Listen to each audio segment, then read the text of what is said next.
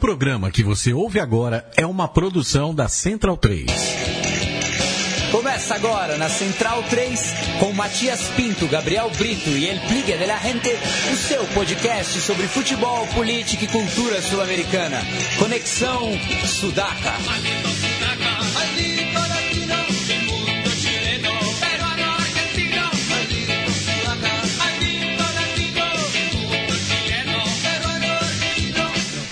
Buenas ouvintes, a Central 3 está começando mais uma edição do Conexão Sudaca, ocupando e resistindo na sua placa de áudio. Meu nome é Matias Pinto e, como sempre, estou ao lado dos meus companheiros de batalha. À minha esquerda está ele, Felipe Domingues, El Biglia de la Gente. Tudo bom, Biglia? Dali Matias, boa noite. Boa noite a todos os companheiros e voltando aí ao Sudaca com muita alegria para falar bastante da, das rodadas finais das eliminatórias sudacas. Bem, e hoje a casa está cheia, assim como a gente observou na, nas eliminatórias ontem, né? Tirando o São Cristóbal, que estava meia bomba, mas até La Paz né, recebia um, um bom público, apesar da seleção da casa já estar eliminada. E na frente do Biglia está ele, Douglas Muniz, o nosso aprendiz. Tudo bom, Doug? Salve Matias, salve Biglia, salve Gabri. Estamos aí de volta para mais um bom programa aí. E, bom, vamos nos debruçar sobre eliminatórias e mais outros assuntos que rolarão. E à esquerda do, do Douglas está ele, Gabriel Brito, o guerrilheiro da informação e pai da Ana Cecília. Tudo bom, Gabriel? Tudo bem, Matias? Salve a todos aqui do programa, salve centralinos aí, audiência cada vez mais fiel e gratificante. E mandar um, mando também um grande beijo para minha amada Karine e para Aninha que completa um mês nessa passagem de noite aí que teremos pela frente. Aguante. E do outro lado da linha, antes da gente falar sobre a, a rodada, né, a última rodada das eliminatórias, é, a gente vai falar um pouco com o, o fotorepórter Lautaro Aquis, que está ali no interior da Bolívia, né? vai falar conosco sobre os 50 anos de morte de Ernesto é, Che Guevara de la Serna. Tudo bom, Lautaro? Tudo bom, Matias. Boa noite. Salve, pessoal. Salve. Vamos aqui tá falando com o que você quiser. Sim. É, bem, você esteve recentemente né, em La Higuera, é, um povoado né, onde o, em 9 de outubro de 1967, é, depois de ter sido capturado pelas tropas boli, é, bolivianas, o, o guerrilheiro é, argentino-cubano acabou sendo assassinado, né, como foi, foi se provado posteriormente, é, a mando de Washington. Eu queria que você compartilhasse com os nossos ouvintes algumas da, das suas impressões de voltar a esse lugar é, quase meio século depois. Bom, principalmente o que o primeiro que eu percebi do povoado do Leigueira é um povoado de 50 pessoas que sua população está descendo, porque os adolescentes estão indo embora porque não tem escola superior, né? Então os meninos têm que ir estudar eh, em outras cidades e depois não voltam para para Leigueira. Então, um povoadinho muito pequeno e ah, meu interesse estava em como o, o, fe, o feito, né? O, o, fato, não? Perdão. O fato do, do Che Guevara ser assassinado ali eh, tinha mudado a, a, eh, a cultura do povo, do povoado, a, a, a vida, né? Do, desse lugar no, no, no extremo interior da, da Bolívia. Eh, é um povoado que é muito difícil de chegar, não chega qualquer pessoa, e não quem realmente tem vontade autêntica de conhecer, né? E porque tem uma estrada de terra que ainda não tem asfalto, é, é, mas é, além da, das, das, promessas né, do, do governo. E, e bom, está é, é, tá muito afastado né, do, da, da vida da cidade. É, geralmente não tem é, produtos, muitos produtos assim manufaturados, né? E, e imagino como como fosse esse, esse, a vida nesse povoado há 50 anos, né? Quando teve tantas pessoas é, é, ficando lá procurando o guerrilheiro e a guerrilha e também como foi a presença da, da, desses, é, dessas forças, né? Que que eram tão que tinham ideias muito novas para a população do, do povoado. Então é, então eu, eu, falei com as pessoas de, de lá é, perguntando sobre aqueles tempos, né? E na verdade eles nem sequer conheciam quem era o Che Guevara antes de vê-lo, de olhar para ele é, quando os militares atiraram nele e, e, colocaram no helicóptero que ia levá-lo em Base Grande depois de morto, de morto, né? Então ninguém lá no povoado conhecia quem era essa figura que era tão é, bem conhecida no mundo, né? E ali, é, depois de, desse, desse fato, é, a vida nesse povoado não foi a, a mesma que tinha, né? povoado que sobrevive pelas pelas poucas eh, poucos cultivos que pode ter porque é uma terra muito seca sabe e não tem muitas coisas não se dão lá não crescem né então muitas coisas tem que trazer de de outras cidades ou sobreviver com o que tem lá e depois disso eh, teve muitas promessas de de, de que ia melhorar a, a vida lá, né? Porque era preciso de, de apagar qualquer história, né, relacionada com a guerrilha.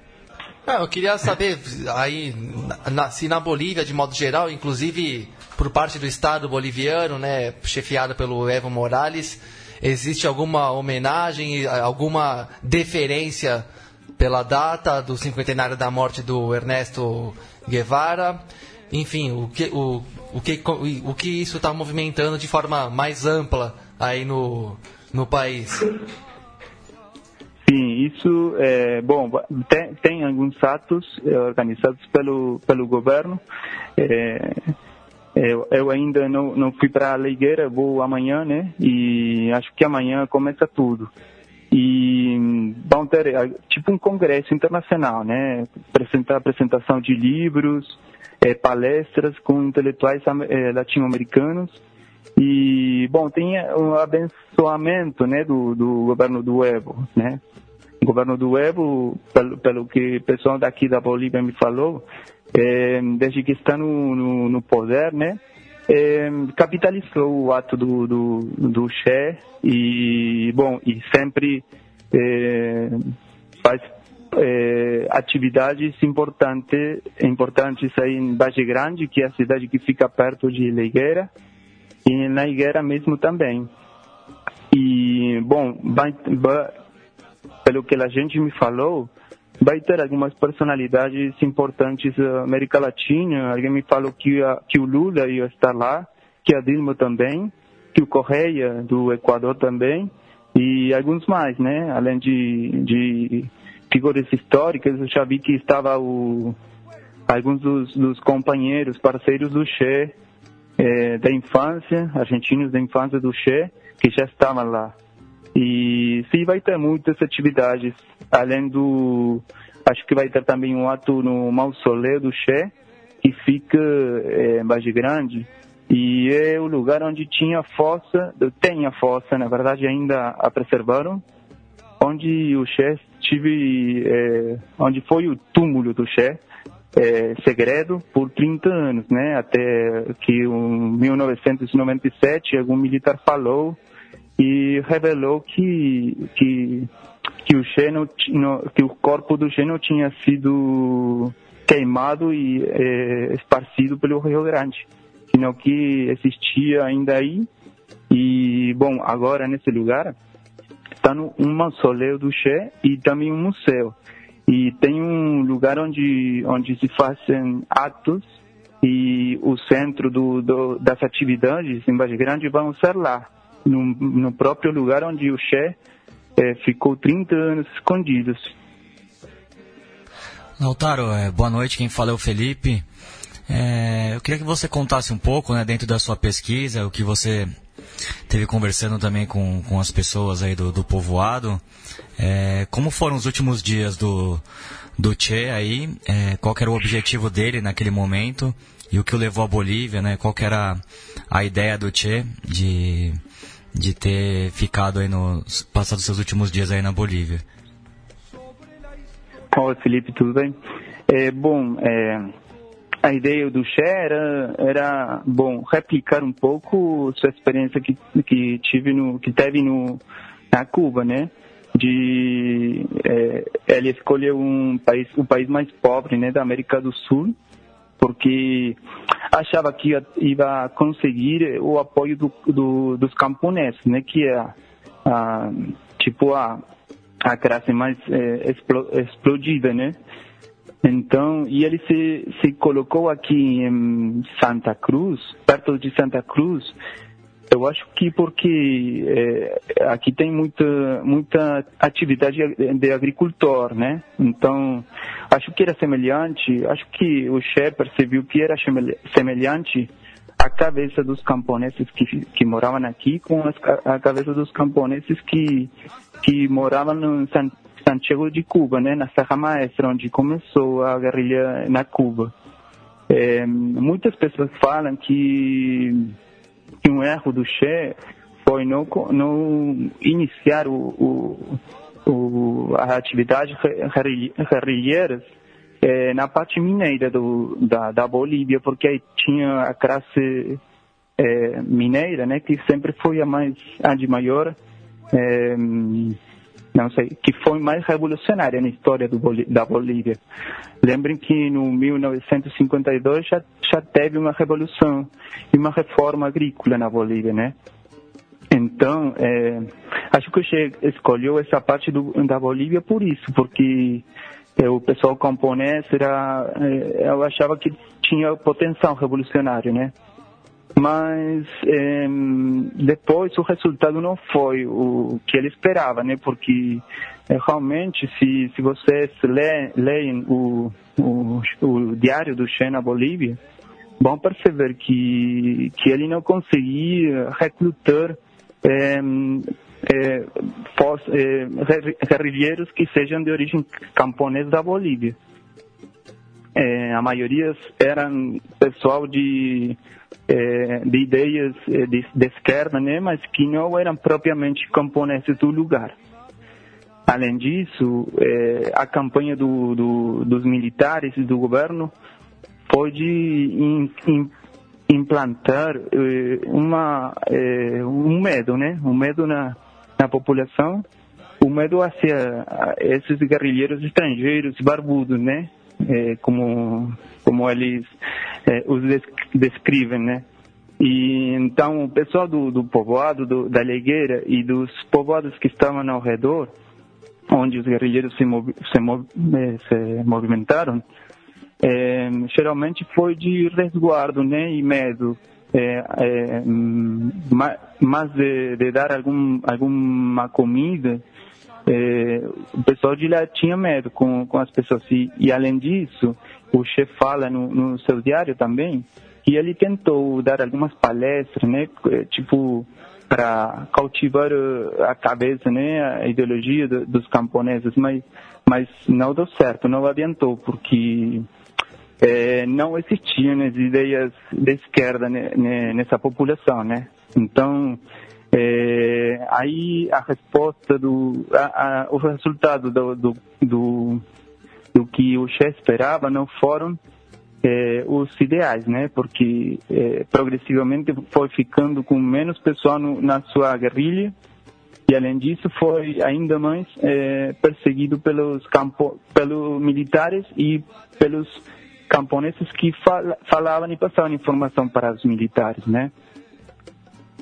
Bem, Lautaro, eu, eu queria que você falasse da, da, sua experiência pessoal, né? Já que você nasceu na região de Rosário, assim como o Che Guevara, é, e, e, e, o que te levou né, a, a, a fazer essa trajetória assim co, como o, o Che?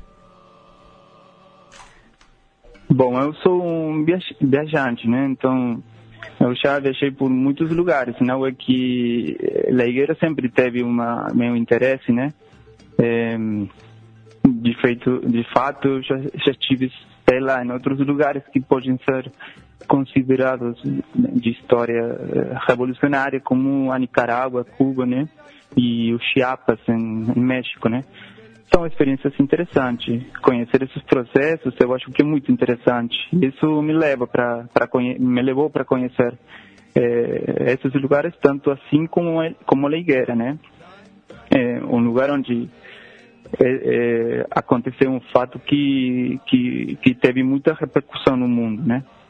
E hum, relacionado com o lugar onde eu nasci, é, bom, é, Rosário tem algumas algumas é, alguns lugares que lembram do Che, mas é, geralmente não foi uma política de estado do, do pelo menos pela prefeitura de, de Rosário de nem sequer é, explodir o Che como como se fosse um como seu, o potencial turístico que tem o Che, né? Nem sequer nem sequer isso. Imagina de explodir outras coisas, né? Então, é, mas tudo todas as pessoas que que são da região de Rosário é, tem, sabem que o Che Guevara nasceu lá e conhecem muito da vida dele mas muito poucos acho que que chegaram na Higuera ou, ou em Cuba. Assim, tudo, eu, eu na Higuera, eu, eu em La e em Valle Grande, eu me encontrei, me topei com é, muitos murais, né, e grafites de pessoal de Rosário, que, que é, um, um cara que é muito conhecido, que ele, é, seu nome é Mono Saavedra, ele é um cara que tem pintado a, a cidade de Rosário toda com umas formigas muito conhecidas. Pode que você conheça também.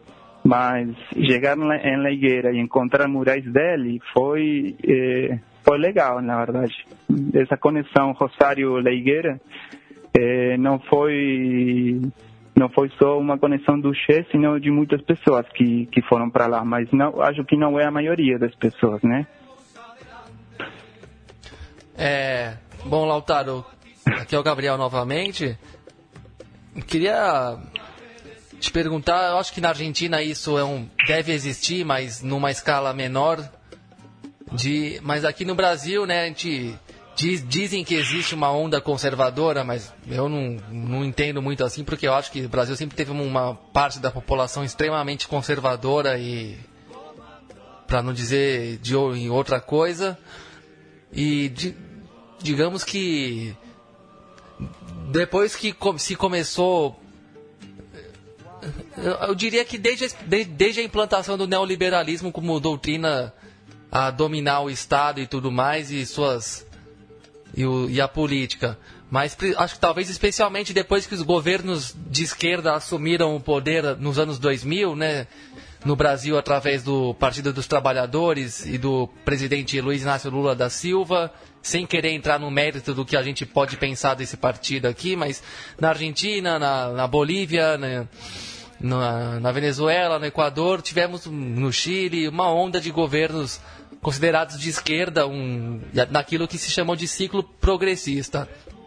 Como um, uma das respostas a isso, a meu ver, foi um, um processo sistemático de revisionismo histórico e difamação das ideias e personagens de esquerda, coisa que não acontecia até, na minha impressão, na minha compreensão, não acontecia até os anos 90, ah, até porque a memória das ditaduras era muito forte na, no continente e tudo mais. E, e, e o Che Guevara, o Ernesto Guevara, é um personagem que foi altamente difamado pelas, pelas elites midiáticas e políticas do país aqui no Brasil nos últimos anos. E isso eu sei que acontece em alguma escala, maior ou menor, acontece nos países é, latinos de modo geral. Como é que você enxerga essa, essa pregação, é, essa campanha de, de ódio, vamos de, e negação do legado do, do Ernesto Guevara, das suas ideias, das suas práticas,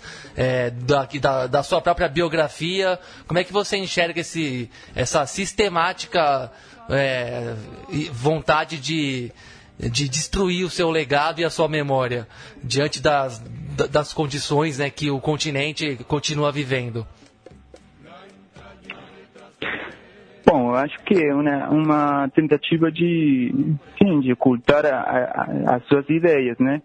É, é, justamente eu, o jornal do, de ontem, aqui em Santa Cruz, você sabe que Santa Cruz é uma cidade mais racionária do, do da Bolívia, né?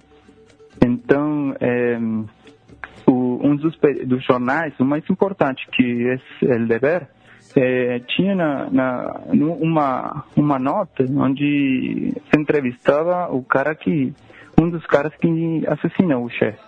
E ele falava no, no, manchete, né? O manchete estava, falava tipo, o legado do Che é um túmulo vazio.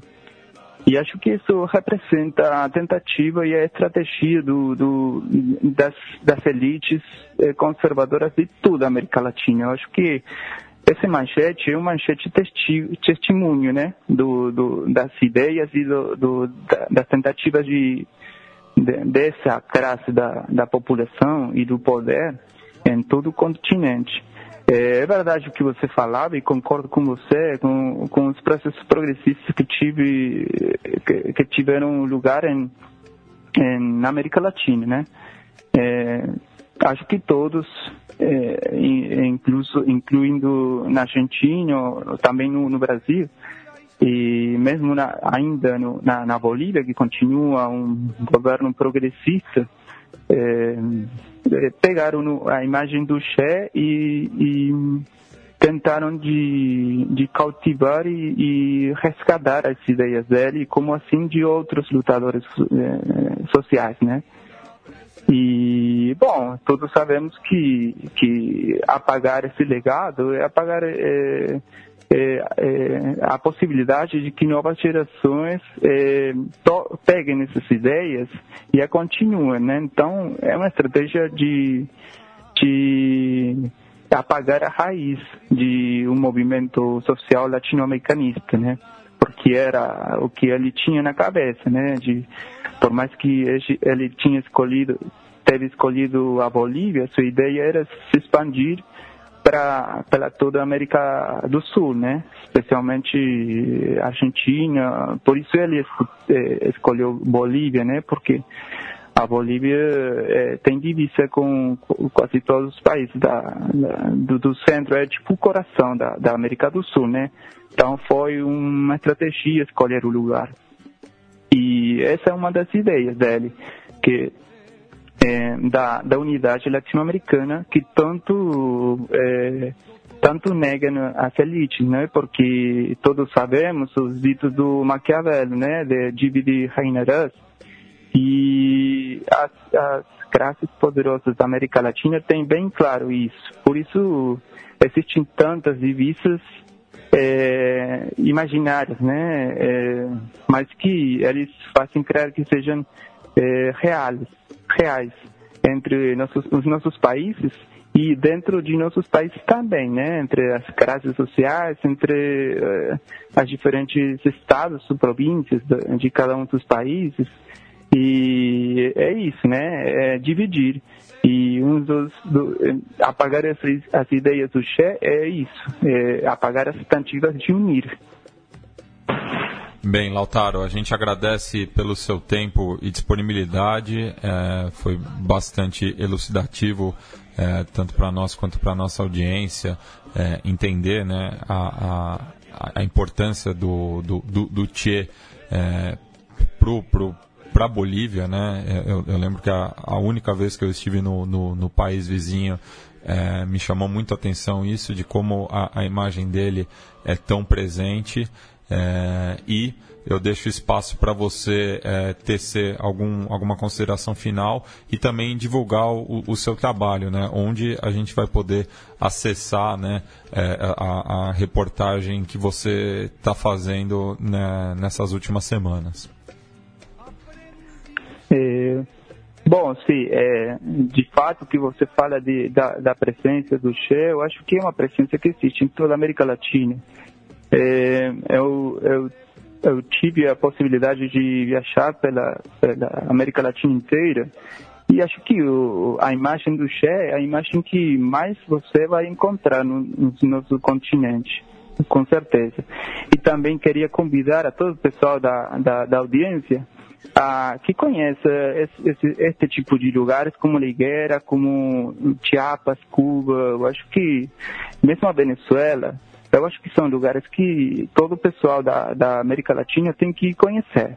Especialmente aqui na Bolívia, que além do, do Che, tem uma raiz muito forte da, com os povos com os povos originários, né? E, bom, meu trabalho, é, tem algumas, algumas, alguns sites, né? É, mas pode me, eu publico as coisas no, no meu Facebook, que é Lautaro Actis, ou no meu Instagram também, que é Lau é, Espaço é, Actis, e a crônica que eu escrevi é, agora vai ser publicada em, alguns, em alguma mídia, eu vou compartilhar aí nas minhas páginas, nos meus sites, né? E posso compartilhar no site do, da Conexão Sudaca para que a audiência possa curtir e, e me falar o que pensa da, da crônica. Tranquilo, então tá, tá combinado. É, a gente uhum. agradece mais uma vez e agora a gente segue no nosso debate ainda na, na Bolívia, né, para começar a falar da 17 rodada das eliminatórias sul-americanas. Graças, Lautaro. É, melhor, melhor que eu não fale disso. Né? Tranquilo. tchau, tchau. Então, muito obrigado, pessoal. Valeu. Valeu, Lautaro. Bem, então vamos falar né, do, do, do jogo entre Bolívia e Brasil, é, no qual tínhamos é, uma seleção já classificada, uma já eliminada, um jogo que é, para competição é, não tinha valor, mas é, a Bolívia sempre complica para a seleção brasileira jogando em La Paz. A gente já está cansado de saber disso. É, não precisa ficar lembrando durante a transmissão é, a cada cinco minutos. É... Nossa, eu, eu, também fiquei bravo com isso vendo o jogo. É. Eu estava com meu pai em casa e. Aí a gente falando, mas meu Deus do céu, mas toda vez que Brasil e Bolívia vão jogar e tem que informar que La Paz tem tantos metros de altitude, que isso cansa, que falta ar, que dá, que dá isso, que a bola corre mais rápido. Porra, gente, e, e, tá todo mundo sabendo disso há 300 anos, pelo amor até, de Deus. E até desinformando, porque o, o Galvão Bueno, em certo momento, falou que Sucre é, tem uma altitude maior do que La Paz. É mentira. Sucre é, é mais baixa do que La Paz. Mas La Paz é Potosí. É Potosí, é. Correto. Goruro Mas, também. Né? Goruro também. É. Mas assim, é, eu acho impressionante também como o, o, o, outrora. Também não sei por que essa comparação com o é. Sucre. O que, que tem a ver falar disso? Mas o, o, o outrora camisa 9 da seleção brasileira, que estava comentando a partida também, é, em determinado momento ali do. Imagino que estavam no Projac, né? Deviam, porque era tubo. Acho que só a reportagem mesmo. Só o Mauro, Mauro Naves, Naves estava presente ali no Hernando Siles. E o, o Ronaldo falou que o gramado estava ruim. Estava é, pior do... do... que das outras vezes. Estava igual é. das outras vezes. Não, e assim, no, no, no, no olhômetro, porque ele não é. foi ver lá. Falou Exato. só porque a bola estava quicando. É, sempre que, quando que a gente viu um jogo que lá, parece que a bola não estava é. exatamente ah, daquele jeito. O, o Ronaldo fez o segundo gol na vitória de, de 97, da final da Copa América, Sim. que ele pega a bola rasante, a bola vem piricando e ele resolve é. porque ele tinha categoria para isso. Não, e, a bola vai no ângulo porque pingou um pouco antes dele bater na bola mesmo. Ele, ele visou, ele, até o jeito que ele é, leva o pé em, em, ao encontro da bola, você vê que ele vira, visava um chute mais rasante na segurança ali cruzado. A bola dá uma quicadinha e vai lá no alto. E é um golaço, por sinal. E, e sabe? Há 20 anos que ele não vai lá. É. E, o, 20 anos. O, e o pupilo dele é, reproduziu esse discurso ah. depois, reclamou do estádio, da altitude, da bola, que é a mesma, né? É, ela é usada em todas as eliminatórias, mas para ele a bola ali tá, tá, tava ruim. Da topografia, da formação é. dos continentes, da, da história da humanidade, da separação da Pangeia, que obriga você a viajar não sei quantas horas, né? Enfim, é, mais. É, é, é, é sempre um, um saco quando, quando o Brasil joga na Bolívia. A gente acompanha no, no, nos outros países que não têm altitude, né? É, assim como o Brasil, é, principalmente os da, da Bacia Platina, né? Paraguai, Argentina e Uruguai. A Argentina até tem altitude né? no, no norte do país, mas é, a, a, região mais povoada não, não tem. É, mas essa questão sempre aparece aqui no Brasil com mais força do que nessas outras localidades. Né? Enfim, e não explica né, porque a seleção é, líder é, e que dominou o jogo, porque a, o, os bolivianos estão tão desacostumados com a altitude quanto o, o, os brasileiros. A maioria deles já jogam fora é, do país. Né? Essa, não, não, não, são todos os atletas da seleção boliviana que jogam na liga local. É, mas o Brasil teve mais volume de jogo, é, não, não dá para culpar a, a, altitude por conta disso. O Brasil criou mais oportunidades, mas parou no bom goleiro é, Carlos Lamp, né, que defende o Huatipato. E, bom, o Brasil só não ganhou esse jogo porque não precisava o preciosismo de algumas finalizações do Neymar mesmo, algumas jogadas que ele tentou enfeitar, tentou fazer do jeito mais difícil, como uma que ele dribla, chega a tentar driblar o Lamp e não consegue, aí ele pega o segundo chute, o zagueiro corta, pega o terceiro chute, o zagueiro corta de novo. Se ele tivesse que fazer aquele gol, mas ele teria finalizado logo de cara, logo que ele armou o, primeiro espaço ali de frente a frente, com bastante espaço, bastante ângulo, ele teria feito o gol ali, provavelmente. No primeiro tempo já teve muitas chances claríssimas no Brasil. Enfim, não pode reclamar de nada. Foi lá e fez um bom jogo. A Bolívia, a Bolívia foi muito acuada, como no jogo que a Bolívia foi mais acuada em toda a eliminatória dentro de casa.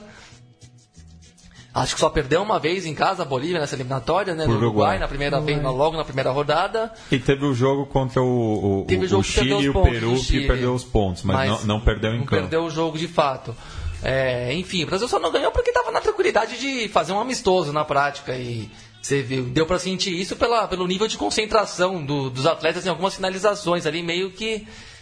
Ou sendo um, um, pouco mais preciosistas do que, do que precisava, ou um, um pouco menos concentrado para resolver o jogo mesmo, porque o Brasil foi amplamente superior, inclusive foi a melhor partida que eu vi o Brasil fazer na, em La Paz em jogos de eliminatórias, com, com certeza, em relação a todas as demais que a gente, que a gente já viu.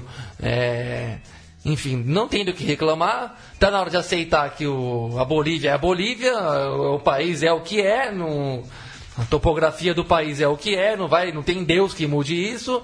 E até porque se ele existe foi ele que quis assim. É, então é, é, uma, é, uma, é uma conversa inútil, não serve para nada. Você tem que você tem que futebol é um jogo que inclusivo e democrático, como se diz, também por se poder jogar em diversos tipos de ambientes, de temperatura e pressão. É, e pode ter sido o último jogo no Hernando Siles, né? Porque agora a Bolívia vai ter nova casa, né? É, em El Alto. Construir um estádio é, mais moderno ali. Mas não, não sei também se, se, se vai mudar, né? Porque a, a, a, seleção boliviana é muito ligada ao estádio da capital, apesar de El Alto estar tá ali na região metropolitana é, de, da, da, da, da, sede do executivo boliviano é, onde fica inclusive o aeroporto internacional. É, mas acho que foi um jogo bem tranquilo, bem ritmo de amistoso. Acho que pro, pro Tite valeu ter testado uma nova formação de defesa, né? Pena que o Thiago Silva se machucou ainda no primeiro tempo. Então foi por. O plano do Tite acabou não valendo muito, né? ele voltou já com o Marquinhos, formando a dupla com, com o Miranda. Na esquerda também ele testou o Alexandro, é, eu acho que está bem definido na cabeça dele, né? Para o Mundial levar o Marcelo e o, e o Felipe Luiz. Então, acho que não valeu tanto, até porque o Alexandre fez uma partida bem. Uma partida regular, razoável. Não serviria como teste em si, né? Sim, não serviria como teste em si. É, e do resto foi o mesmo time que vem jogando, né? O time que criou bastante, como o Gabi falou, acabou pecando na finalização, mas dominou a partida inteira, né? Então, não tem muito a comentar. Eu, inclusive, vi só o primeiro tempo, porque às 6 horas começou o Uruguai e eu decidi assistir um jogo que, que tinha um apelo maior mesmo para a classificação final. Depois a gente vai falar mais do, da partida que foi bem equilibrada. Mas enfim, foi essa impressão que eu tive do jogo mesmo. O Brasil está num caminho bem tranquilo aí para chegar no Mundial com, com bastante argumento para brigar pelo título. Bem, agora a gente vai ouvir uma entrevista que eu fiz hoje à tarde é, com um dos responsáveis pelo projeto Bolívar Brasil, que é, vocês vão entender melhor. É, então eu passo a bola para o nosso convidado.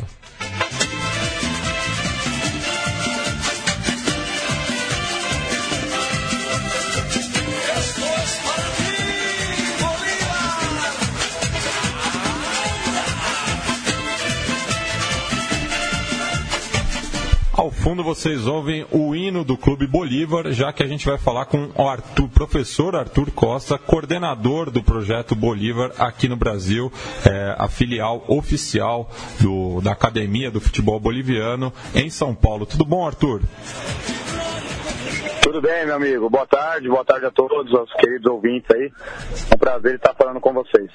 Arthur, eu, eu queria começar esse papo falando como é, surgiu né, essa ideia de, de fazer uma, um, uma filial de, um, de uma das principais camisas do futebol sul-americano aqui em São Paulo. Bom, é, esse, esse projeto surgiu já mais ou menos há um ano e meio através de um bate-papo que eu tenho com dois amigos meus que jogam no futebol boliviano, jogam inclusive no Bolívar. Um deles é inclusive o padrinho do projeto, o Juan Eduardo Fierro, ao qual eu quero aproveitar a oportunidade de mandar um abraço para ele. E o meu amigo também, Léo Morales, que inclusive os dois estiveram em campo ontem é, no empate da Bolívia contra o Brasil. É, eu sou ex-atleta de futebol profissional, tive passagem em alguns clubes de futebol boliviano. E aqui no Brasil, morei na, na região aqui onde se radica, né, onde ficam, aqui onde mora a maioria dos bolivianos, que é aqui no bairro do Brás. Hoje, atualmente, eu moro em Guarulhos, então eu tenho bastante contato aqui com a colônia boliviana, cheguei a participar de alguns eventos aqui, alguns campeonatos. E nesse bate-papo com o Fierro, com, com o Léo Morales, com o Álvaro Loiaça, Guido Loiaça, acabou surgindo essa ideia de abrirmos a primeira franquia é, do Clube Bolívar aqui no Brasil.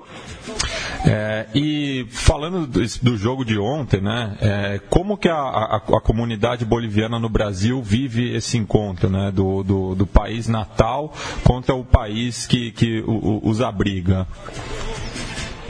É, realmente é um, é um evento, né? A parte de ser um jogo de uma eliminatória da Copa do Mundo de 2018, né? E situações completamente distintas, né? A Bolívia jogava já sem chance de classificação, o Brasil já classificado em primeiro lugar, mas não deixa de ser um lindo encontro, um lindo evento, onde eles, eles têm esse carinho, esse respeito muito grande é, pelo Brasil, né? O país a qual eles, eles decidiram estar, por morar, tudo, mas naturalmente tem as raízes bolivianas.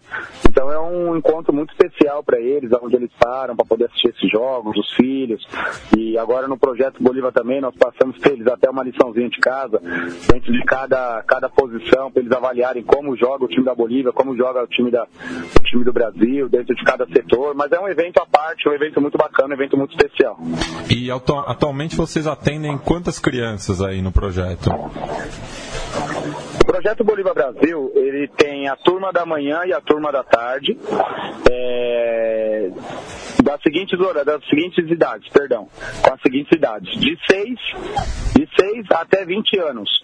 Tá? Então até um dos poucos projetos aqui na região, aqui onde nós estamos, é, aqui no bairro da, da, da, Vila Guilherme, né, na ponte da Vila Guilherme, no Campo do Vigor, é um dos poucos projetos aqui na região que trabalha com atletas até 20 anos. Então a idade é de 6 a 20 anos e nós temos dois turnos, turma da manhã e turma da tarde, o contraturno escolar. Então se o filho da, da, da atleta ele estuda de manhã, ele pode treinar à tarde ou vice-versa. E é diariamente? Não, os treinos ocorrem de segunda, quarta e sexta, com uma hora e meia de duração. Treinos muito bacana, todos os professores extremamente capacitados, todos os professores aí com uma vasta experiência na revelação de novos atletas aí para a categoria de base. Todos os professores aí tem, são graduados e formados, né? Tem o CREF, Conselho de Educação Física, e todos são ex-atletas de futebol profissional e também já trabalharam com clubes de alto rendimento. E o, apesar do pouco tempo de, de projeto, já tem dado os primeiros frutos, né? O, o, o a, a, filial, do, a franquia né, do Clube Bolívar aqui no Brasil já, já cedeu alguns atletas para as categorias de base do União Mogi. Me conta como foi é, essa parceria aí. Isso, o projeto Bolívar Brasil agora no próximo domingo vai completar apenas nove meses. É muito novo, é um bebê ainda, né? Mas com essa metodologia, com essa linha de trabalho que nós temos na, na, na área de formação de atletas, nós conseguimos aí fazer uma, uma boa parceria e encaminhamos seis atletas aí, na verdade, que um não estava na foto, que não saiu a documentação dele. E ontem foi a apresentação oficial de cinco, na semana que vem vai ser outro, mas no total são seis atletas que se apresentaram no Clube União Mogi, né? Que joga joga o Campeonato Paulista e esses atletas estarão inseridos no grupo que vai jogar o maior e mais importante campeonato de categoria de base na categoria sub-20, que é a Taça São Paulo 2018. É, e existe, claro, o, o, projeto ainda está tá, tá começando tudo, mas existe o objetivo de é, levar esses garotos a La Paz, né, para ter um encontro com a matriz? Sim, num, com três meses do projeto Bolívar, é, nós identificamos dois atletas que tem muita qualidade, muito potencial. Dentro de uma lista de carência, mensalmente, eu recebo uma lista de carência do Oscar Villegas, que é um ex-treinador da seleção boliviana na categoria sub-20, sub-17. Hoje o Oscar ele é o treinador do sub-19, da pré-profissional do Clube Bolívar, e o Oscar mensalmente me passa é, lista de carência. Então, carência por posição, carência por idade, por característica, e nós aqui somos, é, é, somos aqui um celeiro para possamos aí naturalmente abastecer as categorias de base do Clube Bolívar. Uma vez que de repente nós não temos esse atleta em questão, é, é, de repente dentro da carência, da lista de carências, nós não temos esse atleta em questão, é, por exemplo, vou te dar um exemplo, digamos que o Oscar me pediu um volante canhoto, não tenho esse atleta, de repente posso mandar um destro? Não, por quê? Porque ele pediu um volante canhoto. Eu também não posso, hipótese alguma, atrapalhar o sonho desse garoto, ou de repente bloquear ele, de tentar impedir o sonho dele de não levar para um outra Então, tudo em consenso com o Guido Loiaça, com o Álvaro Loiaça, com o Fernando Embarguen, é, através da lista de carência, onde a prioridade é o Clube Bolívar. Uma vez a lista de carência ela não tem essa necessidade, a gente está livre para poder encaminhar para qualquer clube aqui do mercado brasileiro até mesmo internacional. Mas com três meses do projeto Bolívar, nós encaminhamos dois garotos para a categoria sub-17 do Bolívar. Infelizmente, os dois acabaram se, se lesionando e, e acabaram sendo dispensados na ocasião, mas são atletas da nossa confiança. É, e para quem quiser conhecer o projeto, tanto pessoalmente quanto virtualmente, quais, quais são o, os caminhos? Vamos lá. É, pode dar uma olhadinha, né? Nos conhecer através do Facebook. O Facebook está Projeto Bolívar Brasil. Projeto Bolívar Brasil. Você pode estar dando uma olhadinha lá na, nas, nas postagens, nas fotos. Recentemente participamos há três meses atrás do Mundialito, onde havia equipes do Paraguai, do Chile, do Uruguai. E foi muito bacana. Então lá está todas as matérias. Ou também pode nos procurar através do WhatsApp. Professor Arthur Costa. O WhatsApp é 947790921. Nós estamos de segunda a sexta na Avenida Carlos de Campos, 935, no Campo do Vigor.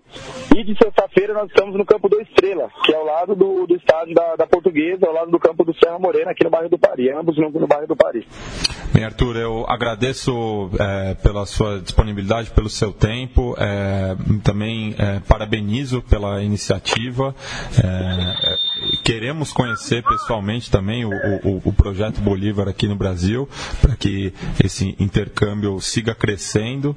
É, e eu deixo espaço para você ter se alguma consideração final.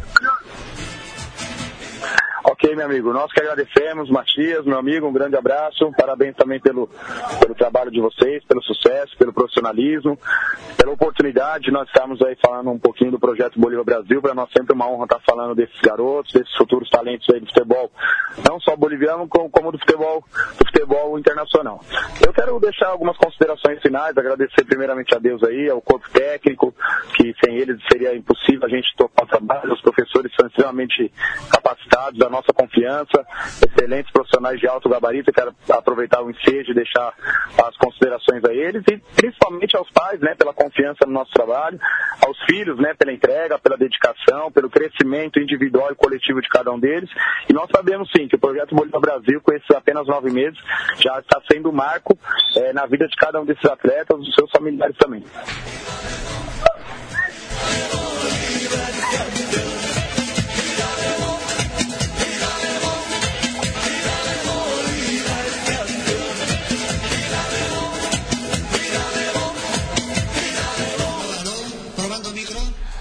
Provando micro, seguimos aqui no, nas eliminatórias, né? Falar agora. É... Só uns claro, comentários, já que aproveitar o, a conexão Bolívia e, e também Bolívar, uhum. sobre a seleção boliviana mesmo. Não, não, algumas coisas eu não compreendi muito, porque se, a gente comparar com a Venezuela, né, que os dois times que jogaram as últimas rodadas completamente eliminados, a Venezuela claramente deu uma guinada para renovar o time, né? Inclusive jogadores como Guerra, que é um excelente, não também jogar nesses jogos porque ele aposentou e desistiu da seleção. É, mas talvez seja convidado a voltar num próximo ciclo de eliminatórias Sim. porque ele pode ser útil, né? Agora ele não seria útil. Jogos que não valem nada em termos de tabela, você ficar com um veterano ali no time, em vez de provar uma um, a nova geração que mostrou muito valor no Mundial Sub-20 e no, no futebol de base de modo geral, a Venezuela é mais competitiva do que no profissional lá em cima que é mais difícil. Enfim, eu não vi essa renovação na Bolívia, essa vontade de mudar muito o time. Vi um time com uma, um sistema um pouco diferente, que, um, com três zagueiros, um, vários jogadores que estão há muito tempo na seleção. Estranhamente, o, o Chumaceiro não joga, não tem jogado mesmo, não, não jogou na outra rodada. O, destacaria o Berrarana pelo lado boliviano, que eu acho que fez uma ótima partida. Do, e, mas não muito mais. E os outros são que fizeram um jogo, um jogo razoável, são figurinhas carimbadas. Ah, o então, Arce, né? Fez um bom jogo. Não sei se então, a Bolívia está se organizando para renovar o time como a Venezuela está. Eu acho que senti uma diferença aí no, no trabalho do, do Soria, né? O técnico da seleção, né? E em relação ao, ao trabalho venezuelano. Não sei se vocês captaram isso também, mas eu acho que a Bolívia está Tá ficando para trás. Tá jogando muito de acordo com o presente mesmo, sem olhar um pouco para mais para frente. Se olhar até mesmo a projeção para o futuro que a Venezuela tem em relação ao comando técnico. Já puxou o Dudamel para comandar essas últimas rodadas finais da, da, da seleção, já projetando o elenco do Sub-20 como base, juntamente com alguns atletas já experientes que já jogam lá Sim. há algum tempo. Né? Até por isso eu acredito que o Guerra, de repente, diz que aposenta, mas chega lá na próxima eliminatória o cara sim. tá em boa forma, Tchau, vem jogar aí sim, que claro. o time tá bom e você vai ajudar. Enfim, acho que senti um pouco de falta nisso no selecionado ao Viverde e de resto, bela entrevista, Matias, um lindo trabalho aí do do Bolívar aqui em São Paulo. Excelente. Para quem conhece um pouco o mundo das peladas aqui na capital, nessa megalópole insana, quem se você anda pela zona norte ali pelos bairros do Brás, do é, Carindé, Carindé Bom Retiro, Paris, Bom Retiro, e indo mais pra frente, Vila Maria e tal, sempre tem uma quadrinha com bolivianos batendo uma bola. Até um lado meio triste, assim, porque é sempre entre eles, né? Nunca tem uma integração mesmo com os Sim. brasileiros. A gente vê muito eles vivendo a vida de comunidade muito fechados, às vezes, inclusive por alguns temores. A gente sabe como é que é o mundo cão, né? Eles são muito discriminados aqui em São Paulo. E, mas é muito esse proje projeto do Bolívar aí, fico feliz de estar aqui registrado no nosso programa. Acho uma iniciativa muito bonita para dizer o mínimo. Né? No e... campo do Vigor que o Autônomo já jogou também. É. Nossa, um tradicionalíssimo nossa. campo do Vigor ali na Várzea. No, já, já sediou grandes jogos do próprio Desafio ao Galo no passado. Para quem não sabe, fica do lado do Carindé mesmo, estádio da Portuguesa, onde tem mais dois campos tradicionalíssimos do, do, do Estrela do Paris e do Serra Morena, que são dois grandes times da Várzea Paulista também. Enfim, uma região bem futeboleira ali onde está o projeto e isso é bem legal. E a Feira Cantuta é ali perto, né? E a Feira da Cantuta está ali pertinho também. Sim. É, então, como a gente falou já com o Arthur, né, vamos achar uma data aí para a gente visitar como o Conexão Sudaca ali o, o projeto da Academia do Futebol Boliviano é, aqui na capital paulista. É, a gente segue falando agora é, de Venezuela e Uruguai, né, um, tam, também um, um, um duelo é, de extremos, né? O Venezuela também já eliminada e o Uruguai com um pé e meio é, na Rússia. É, e um jogo amarrado também, ninguém, ninguém queria se arriscar muito, né? A Venezuela não queria se despedir de uma derrota é, diante da sua gente ali em São Cristóbal, enquanto que o Uruguai é, com o empate também já estava é, bem caminhado, até por conta do, do, dos resultados que vieram depois. Claro, o Uruguai não tinha uma bola de cristal, mas era bem possível que é, tivesse isso, né? uma troca de posições como acabou acontecendo. E eu só senti falta, né, do tanto do do, do, do Damel, mas principalmente do Tabares, de colocar mesmo a molecada para jogar, né? O, o Dudamel até começou com, com Córdoba, que foi vice-campeão mundial é, entre os titulares e depois colocou o Soltedo e Muito o, festejado pela torcida. Sim. e o Lucena para jogarem. E curioso, né, que o, o, o Soltedo joga no Huachipato assim como o Otero, né? Ele Sim. fe- fez essa, é, essa mudança, né? Saiu ali da, da Venezuela para jogar Otero no não, sul do Chile. Não, o Otero do, do Atlético Mineiro. Ah, sim, sim, sim, claro. É, é, o- então, é, enquanto que o, que o Uruguai começou novamente com o Valverde entre, entre os titulares, né, ele que também disputou o Mundial Sub-20 lá na Coreia, assim como o Betancourt, que entrou também durante o jogo, e mas o Betancourt já entra com bem mais moral, né, titular da, Sim, da Juventus. vem jogando bem. Boca também. É, jogou muito tempo no Boca, para desespero do nosso amigo Flaco Amarelo. É, mas eu senti falta do, do, do Tabares de, de colocar a molecada para jogar É, e, e até pela a, a hora né, que as substituições foram feitas. Né? O Cebola Rodrigues, mais uma vez, Pra variar. jogou um tempo e meio. Assim, E jogou é, muito mal, né? E jogou muito mal de novo. O, O Nandes jogou bem, fez uma partida o, razoável. o Arrascaeta em- em- Finalmente entrou o Arrascaeta, entrou pelo e, menos. E deu um botou passe fogo, lindo, né? Botou fogo no Quase jogo. É, né? botar a bola do jogo no pé do Cavani, É. enfim, né? Ah, exato. Aí você vê que tem um bons sinais, pelo menos. O Uruguai está garantido, né? Tanto pelas possibilidades matemáticas como mesmo. Não, já na repescagem já está garantido. Não, mas é, vai, garantido que eu digo direto mesmo. É. Não tem, eu não vejo chance do Uruguai não ir dessa vez sem o sofrimento da repescagem, né? É. E tem bons sinais aí. Eu acho que o Tabares arriscou um pouco o, ao confiar demais na nos seus nos viejos muchachos, né? Vamos dizer assim, É. né? Sempre com uma confiança que eu considerei, que a gente aqui até concordou nisso, excessiva mesmo em alguns jogadores que já passaram do auge da, da sua carreira futebolística. A gente fica criticando aqui como se não tivessem sido bons jogadores, como o Cebola Rodrigues foi um bom jogador, mas hoje não já é um já está na curva descendente da carreira. O Arrascaeta é um nome que a gente vê jogando mais aqui no Cruzeiro, então a gente pediu mais. Mas eu tenho, tenho o exemplo do Valverde, do Betancourt. E acho Tem que do, tem do Gastão Pereira, o próprio Naitan. Hernandes, que é estava no Penharol até outro dia, é jovem, tem, tem uma boa. Tem o José Jiménez também, que, é- que é jovem, apesar é de ter mais ótimo zagueiro. Esse já se Esse firmou. já né? tá. Se firmou é, já. Se firmou. Ma- Enfim, mas acho que deixa bons sinais para para a Copa do Mundo propriamente dito, de chegar lá com um time um pouco diferente, um pouco rejuvenescido, porque vai precisar. Não dá para chegar na Rússia com a velha base. Não dá, É. não tem como passar da primeira fase se chegar lá com o mesmo com, com aquele grupinho, com aquela com, envelhecido, sem renovação, sem novas ideias.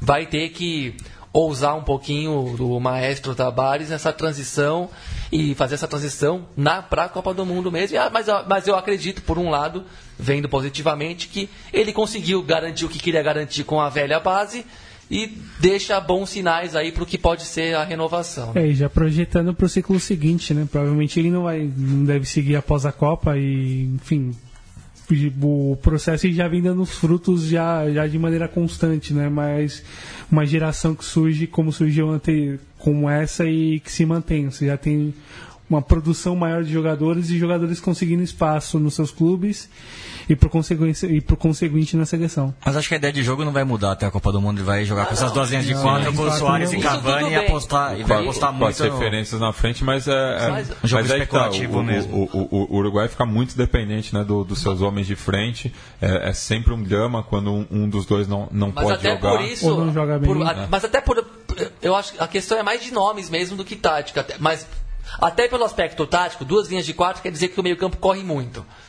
E se você vai lá com uma base veterana jogando nesse sistema, é é ainda que ainda aí que se explica mais ainda a, a necessidade de mudar o, o time, porque não dá para ter como armadores de lateral de campo, como é o caso do, dos, do- de quem dos meias que jogam nesse tipo de sistema com duas linhas, você ter jogadores acima de 30 anos, exceto que estejam em grande momento mesmo, mas não dá para chegar com Álvaro Gonzalez e Cristiano o Cebola é, Rodrigues por- nesse sistema. É um sistema que torna, sacrifica ainda mais os jogadores. Até porque não tem mais dois volantes tão pegadores como foram o Russo Pérez e o Arevalo Rios, né? acho que no auge daquele, do ciclo Tavares, né? Exato. É, acho que o Valverde e o Vecinos são jogadores de outra característica, né? Até com, com um passe um pouco melhor, mas não tanta pegada no meio campo. Então, se tiver dois caras abertos que não correm, igual o Gabi falou, vai, Vai explodir. mas com certeza nas laterais, e o, e o Uruguai tem esse problema na lateral também, né? Não, não renovou a Sobretudo, lateral também. sobretudo. O Cáceres e o Maxi Pereira também O já estão pedindo É, passagem. o Cáceres não consegue jogar na Itália e, enfim, é sempre convocado, lesionado ou não lesionado, que é cada vez mais difícil, né? Mas Não, e, e você olha para o banco, você não tem uma opção é, para as laterais. Não, não, não, não tem nenhum nome. tanto, tanto que ele foi tentar improvisar o Gaston Silva em alguns jogos e acabou não dando muito É. Jogou dos certo. dois lados, jogou na direita e jogou na esquerda. Sim, sim, sim. Não conseguiu, não conseguiu jogar em O, o sequência. Lex Lat não se formou também, não se firmou, Sim. teve chance também. É, o, o pró- próprio Palito Pereira, né, que enfrentou muitas lesões né, nesse ciclo, é, alternou bons e maus momentos é, pe- pela Celeste, mas é, realmente eu acho que o, o- durante muito tempo o meio de campo foi o setor mais crítico né, da- da- do processo aí do Tabares por conta da reposição e atualmente é, é a lateral. É. Um problema pro Tabares já poder pensar projetando já no que vem para resolver com uma certa urgência, né? É, depender do, do, do Maxi e do, do Cáceres, não sei se, se, enfim, é garantia pra, de sucesso de uma boa campanha no que vem. É, então eu go- gostaria de ver no, no jogo contra a Bolívia os Botirras tendo mais chance, né? É, principalmente jogando em casa para sua gente, num- numa partida oficial, já para ir é, ganhando cancha, assim como aconteceu com o Lodeiro, por exemplo, que entrou ali nos minutos finais contra a Costa Rica, né, na repescagem é, em 2009. É, a- acabou entrando né, contra a França na, na abertura daquele Mundial, foi expulso infantilmente, Sim. mas estava sendo preparado justamente para isso, né? para quando chegar na hora do vamos ver, pensando na Rússia em 2018, é, não, não, não sentir esse peso. O Né? próprio Gaston Ramírez, por exemplo, que não é mais chamado há algum, algum tempo, se a gente puder, por exemplo, fazer uma comparação, poderia ser com o Gaston Pereira agora, ou com, com, com já é, em certa medida com o próprio Valverde, se a gente poder pensar o próprio Arrascaeta, que já é um pouco, já tem um pouco mais de idade, já tem um pouquinho mais de rodagem para jogar fora do país, jogando num clube grande, enfim, acho que é muito por aí. Bem, seguimos é, agora com o- o- os três jogos da- das oito e meia, né, que eram da- da- das seleções é, ainda com mais distantes da vaga, assim, né, com, com não, não tanta certeza quanto é, o Brasil, que está 100%, e o Uruguai 99,9999 dízima periódica e vai é, por cento de classificação. É, vamos começar pelo jogo da, da seleção mais bem colocada, né, a Colômbia, é, que ocupava a terceira colocação. É, um jogo muito amarrado ali no estádio metropolitano Roberto Melendes, em Barranquilla. E aí eu vejo. Ó, eu faço a primeira crítica, né? A opção do Peckerman. Era jogo para o El Campín. É, por conta do horário, a, a Barranquilla serve quando você manda os seus jogos às 5 horas, como a, a Colômbia tem feito. Mas você vai Eu não jogar. entendo essa predileção por Barranquilha. É. Por que, que ele joga tanto em Barranquilha e não joga em É. Cali, não joga em Medellín, não joga em Bogotá? A- Aí você vai jogar Eu não contra. o- ent- isso não, pra mim não tem a menor tinha- já explicação, mudado. a não ser essa que você deu, do jogo mais cedo e mais, mais calorento. Mas a Mas um- aí você vai jogar contra o Paraguai, que está acostumado com, com calor, com clima abafado, porque o, o, o Chaco ali, o, o, o Cerrado é, É pesado. é pesado. Pô, tá na altitude, no frio. uh, enfim, é, é, assim, é a minha, a minha visão. A, a Colômbia sempre foi forte no, E, no El Campín. e isso já vem acontecendo desde as eliminatórias anteriores. né? É, enfim. Mas acho que deve ser uma questão mais política do que técnica, né? Decisão de, de jogar em Barranquilla até com estádio novo. É, estádio mais novo, aquela coisa toda e tudo mais, enfim. Mas é, é um, bem por aí que o Matias comentou. Mas a, assim. ca- e, engraçado que a campanha da Colômbia em Barranquilla foi, foi boa, né? Que esse jogo foi um desastre mesmo nos finais ali, com duas falhas de um, de um goleiro que. De um goleiro que sempre foi seguro, né? O Ospina Sim. sempre foi um goleiro confiável e, e acabou entregando ouro nos minutos finais, né? Um jogo que eu acho que ninguém viu aqui da mesa, né? Não. É, eu- a, minha, a minha atenção estava voltar para a bomboneira, mas no, o, o controle, sempre que a bola saía lá, eu, vol- eu ia para Barranquilha ao invés de Santiago. É, eu ia para Santiago, eu tava Hoje, mais- hoje, hoje eu estava, as duas TVs estavam ligadas, um jogo da Argentina e um jogo da É. Colômbia. Até porque eu achei que a Colômbia ia dois. garantir a vitória com, com maior facilidade, assim, né? É, até por ter jogado com, com força máxima, né? Com, com, com o quadrado da frente que o Peckerman tem, tem pensado, tem, tem colocado nos últimos jogos, que é o Cardona Hum. com o Rames e o E o Falcão. Falcão. Falcão e o, e o Quadrado, né? na beirada, mas o, um equívoco que a gente tinha comentado no programa anterior das eliminatórias e se repetiu com o Cardona na, na beirada de campo. Não sofre- tem- não tem velocidade pra demais, jogar ali, Demais, né? demais ali. Tipo, era o setor do Fabra, se eu não me engano, e, e era o setor do Moreira, do, do Paraguai. O Paraguai entrou com três zagueiros para tentar, enfim, tentar controlar o jogo e escapar no contra-ataque por um lado, a, a lesão do Cáceres foi uma boa, porque o Colômbia conseguiu dominar com muita facilidade o primeiro tempo. A entrada do Pires da Mota conseguiu equilibrar o time e dar, uma, e dar alternativas de saída para o Paraguai tentar agredir. Mas é, notável o equívoco do, do, do, do Peckerman em pensar a linha de três meias atrás do Falcão com o Cardona pelo lado do campo. Sem mobilidade, duro, conseguia sair da marcação.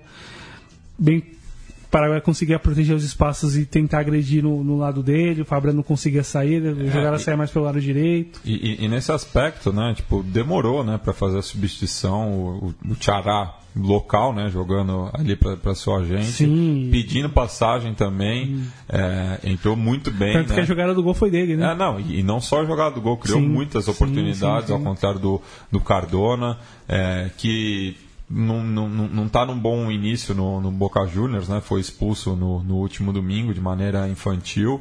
É, dois amarelos ainda na, na primeira metade do, do, do primeiro tempo.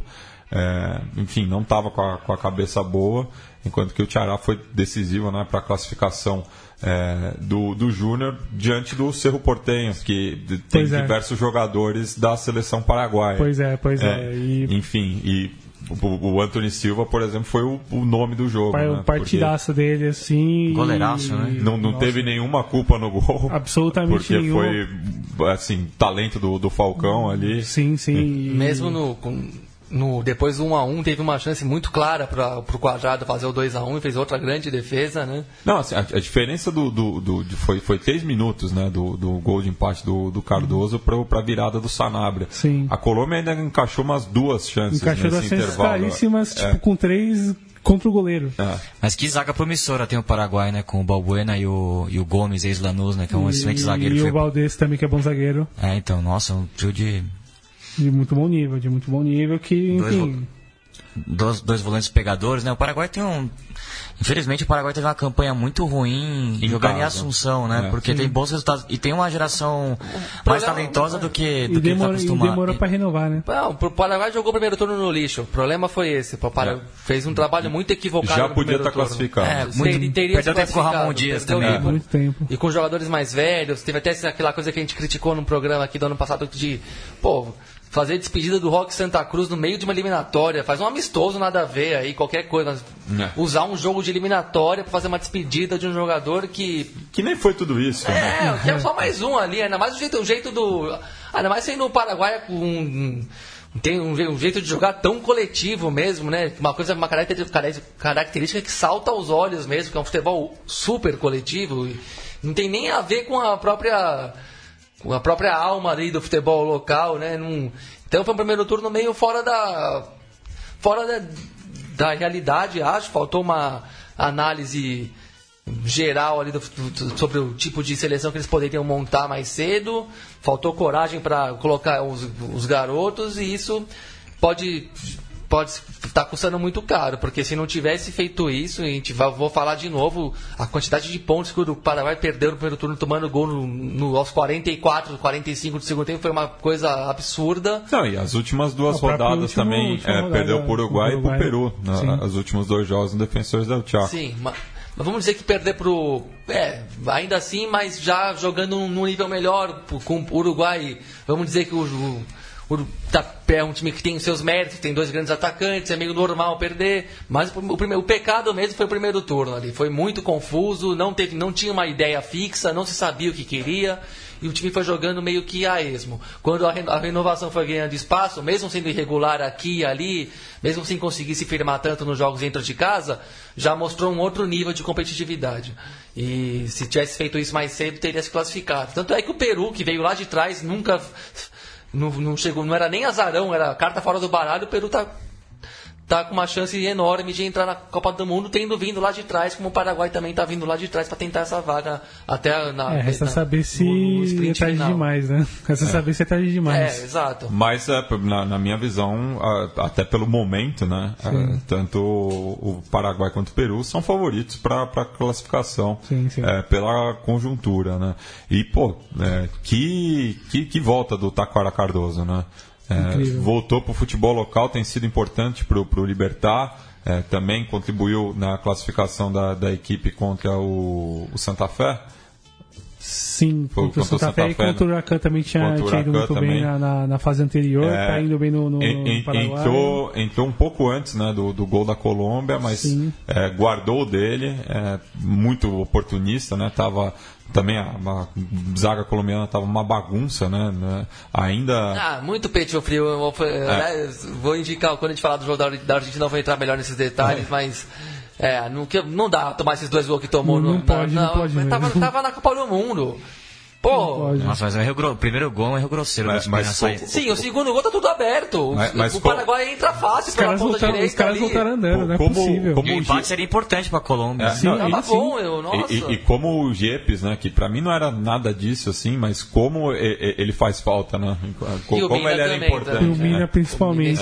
Ah, não, isso sim. É. Nossa, mas é engraçado porque o Colômbia tem um, tem um zagueiro jovem que eu acho muito talentoso, que é o Davidson Sanches, né?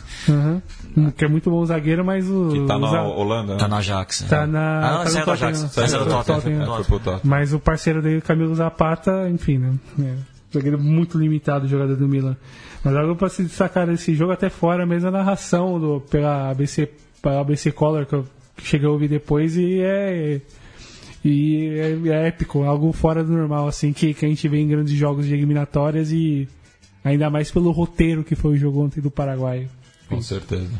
É, vamos passar agora para Santiago, né, onde a gente também viu uma, uma seleção que disputou o último Mundial aqui no Brasil e que é, tem naufragado, né, assim como os seus vizinhos ali. O, o Equador é, bateu muita cabeça também do, durante essas eliminatórias, chegou até liderar, incomodar, teve um, um, um início é, que ninguém esperava, né, até ganhando da Argentina em pleno Monumental de Núñez, mas é, se despediu faz tempo né, da, da, dessa vaga. É, das equipes que chegaram a estar tá lá no pelotão da frente foi a que menos mostrou é, regularidade. Perdeu seis partidas seguidas, é. o jogo de ontem. E, e, imagino que deu a perder para a Argentina também, até pelo pô, até pelo psicológico tá pior, consegue ser pior do que é, e o vestiário o também é rachado, né? Porque é. o Caicedo pediu renúncia da seleção, depois da saída do Gustavo Quinteiros, os referentes ficaram muito contra a demissão do Quinteiros. Tem a briga interna com a federação, você vê que a escalação de ontem cheio de novidades, né? Cheio de é, a geração nova não, não parece tão promissora. Tão né? promissora né? como outrora, como outras é. anteriores. Né? Mas mesmo assim teve perto de, de complicar o, o, Chile, né? O Chile que. Sim. Que também está enfrentando problemas no vestiário, né? Teve a, a, polêmica da não convocação do, do Marcelo Dias, que gerou muita polêmica lá no Chile. É, o retorno do Valdívia como titular também, que é muito polêmica. Anos, né? Foi um pedido claramente dos referentes. Mostra que o Pizzi também não tem muito muito peso ali. Quem, quem escalar mesmo o time dizem é que é o Bravo. Bravo. É. o Cláudio Bravo, meu, que tem a voz ativa ali. Que, que também já não está no, nos seus melhores dias, né? A, sim. A, bem da verdade. Sim, sim. Mas, enfim, o... esse jogo também não pude ver, ver só os melhores momentos, mas pelo que eu li hoje no, pelo Mercúrio, o Valdir fez uma boa partida. Fez um é, grande jogo pelo, ali na terceira, no, na terceira foi um grande jogo dele, passe de gol. É, destacaram também bastante. muito o, o Tuco Hernandes, que é um jogador que acompanha bastante pelo Celta de Vigo, né? Sim. Um jogador que, que dá um pouco de pausa no meio campo. Também destacaram o Francisco Silva, que assumiu o posto do Marcelo Dias como número 5. E foi mais e que, fez boa partida. E que é um bom zagueiro também, né? É, ele, ele vai bem nas duas. É, naquele jogo com o Brasil ele foi, foi é. líbero, naquele jogo no Mineirão, no famoso. Sim. É, enfim, o Chile que agora tem problema também para enfrentar o Brasil, porque o Vidal tomou um cartão besta e está fora do, desse jogo decisivo. É, Então, o, o Vidal que também tá, tava destoando um pouco, assim, né? da- do, É. do, do- do espírito, né? Sim. É, já na derrota para o Paraguai, é, a gente destacou aqui, né? Ele deu declarações é, de que já estava perto do fim também do ciclo dele na seleção. É, ele nunca foi um, um- um- um líder positivo, assim, né?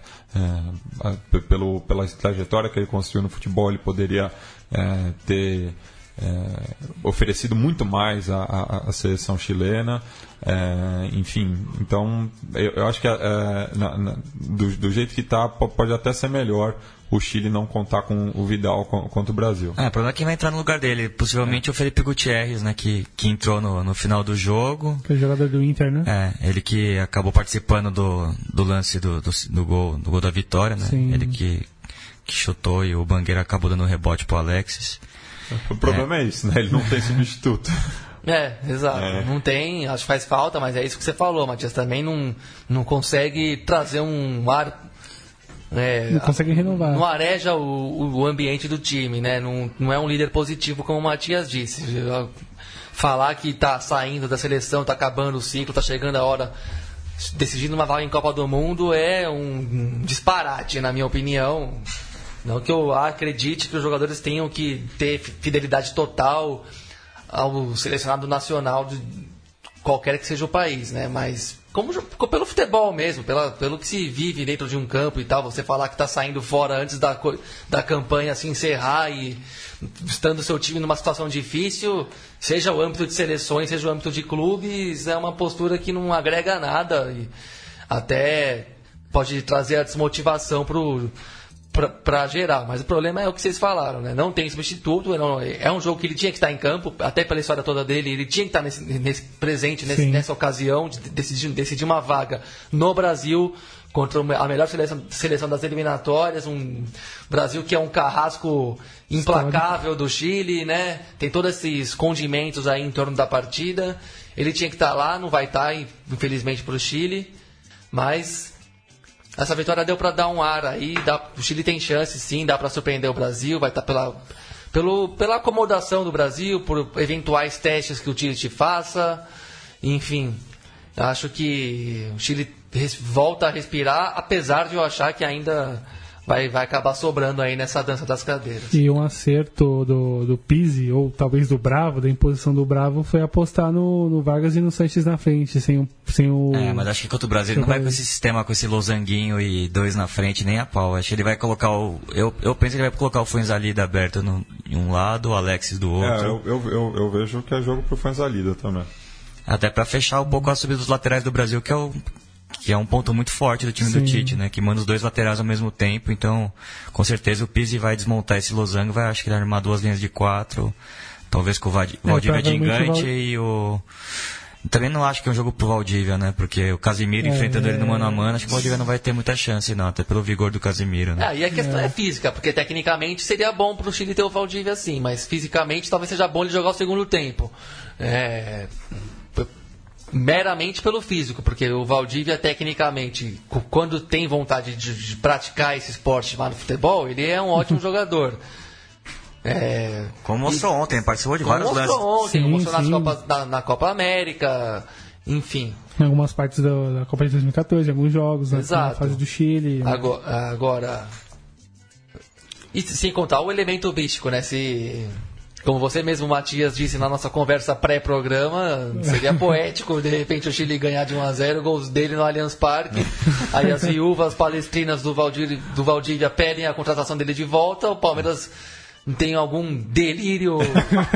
E não é, e não é o difícil. Alexandre não é Matos difícil. contrata no vestiário É, não é ainda. difícil, E viu? beleza, aí já arruína uma temporada inteira do Palmeiras em 2018. Eu acho que seria legal se tudo isso acontecesse.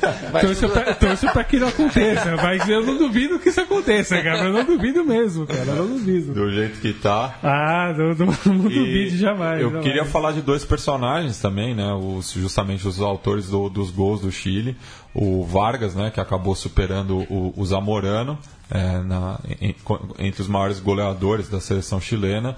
E o Cha- Sanches, que é, distanciou ainda mais do, do Marcelo Salas, mas que, como os nossos cabros lá da revista De Cabeça é, denunciaram no, no, seu último número, né, um, um, que, que tem um editorial em relação à, à, homofobia no futebol. Aliás, que baita texto que, é, pro, brilhante, baita edição e o texto da professora, que eu, putz, vou ficar devendo o nome aqui, uma professora chilena que é radicada no exterior, escreveu um texto sobre toda a cultura de, do mundo de celebridades e não sei o que em torno do Alexis Sanches e a discussão que paira no Chile sobre a sexualidade do Alexis Sanches, né? Que vive rodeado de especulações e tudo mais. E aí tem uma bela de uma reflexão sobre isso e sobre como o futebol busca é, moldar comportamentos até de forma, digamos, ilusória, né? Criar comportamentos que não se, não, sobre uma figura muito importante que teria que reafirmar os fundamentos da masculinidade e tudo mais, e em especial quando se, quando se trata de um grande ídolo, um grande atleta. E, ainda mais um esporte que um esporte cada que vez ainda... mais reafirma o machismo. Exato. Ah, e, e, cabe lembrar também né, que o, o Chile é, foi uma das seleções é, que, desde, desde que a, a, FIFA começou a punir né, os, os, cantos homofóbicos, é uma das seleções que mais foi é, multada, né, assim como o México. Um outro detalhe falando sobre campo e bola, que acho que interessante poder, poder tocar nesse assunto. Finalmente um gol com bola. Finalmente um gol do Chile com, com, com o jogo mesmo, com o jogo rolando, né? Desde, desde o jogo com a Austrália na, na Copa das Confederações o Chile não conseguia fazer um gol. Sim, passou pela, pela rodada das eliminatórias em agosto, em setembro e agora, sem, sem gol, finalmente conseguiu balançar a rede e passou a seca para a Argentina, né? Que, Sim. que só fez gol na era São Paulo e com gol contra, né? Contra Sim. Venezuela. Uhum. De fato. É, vamos passar agora, né, pro, pro, pro prato principal, né? Acho que o, o jogo que, que, que tava todo mundo é, aguardando, né? Até pela maneira como foi construída, né? Essa, essa partida, é, digo, nos bastidores, né? Tanto pela a troca de campo e, e, de toda a história envolvida né, entre a Argentina e Peru, né, voltando desde lá do, do, do, do pré-olímpico, quando houve a maior tragédia 64, né? é, de 64 em um estádio de futebol na América do Sul.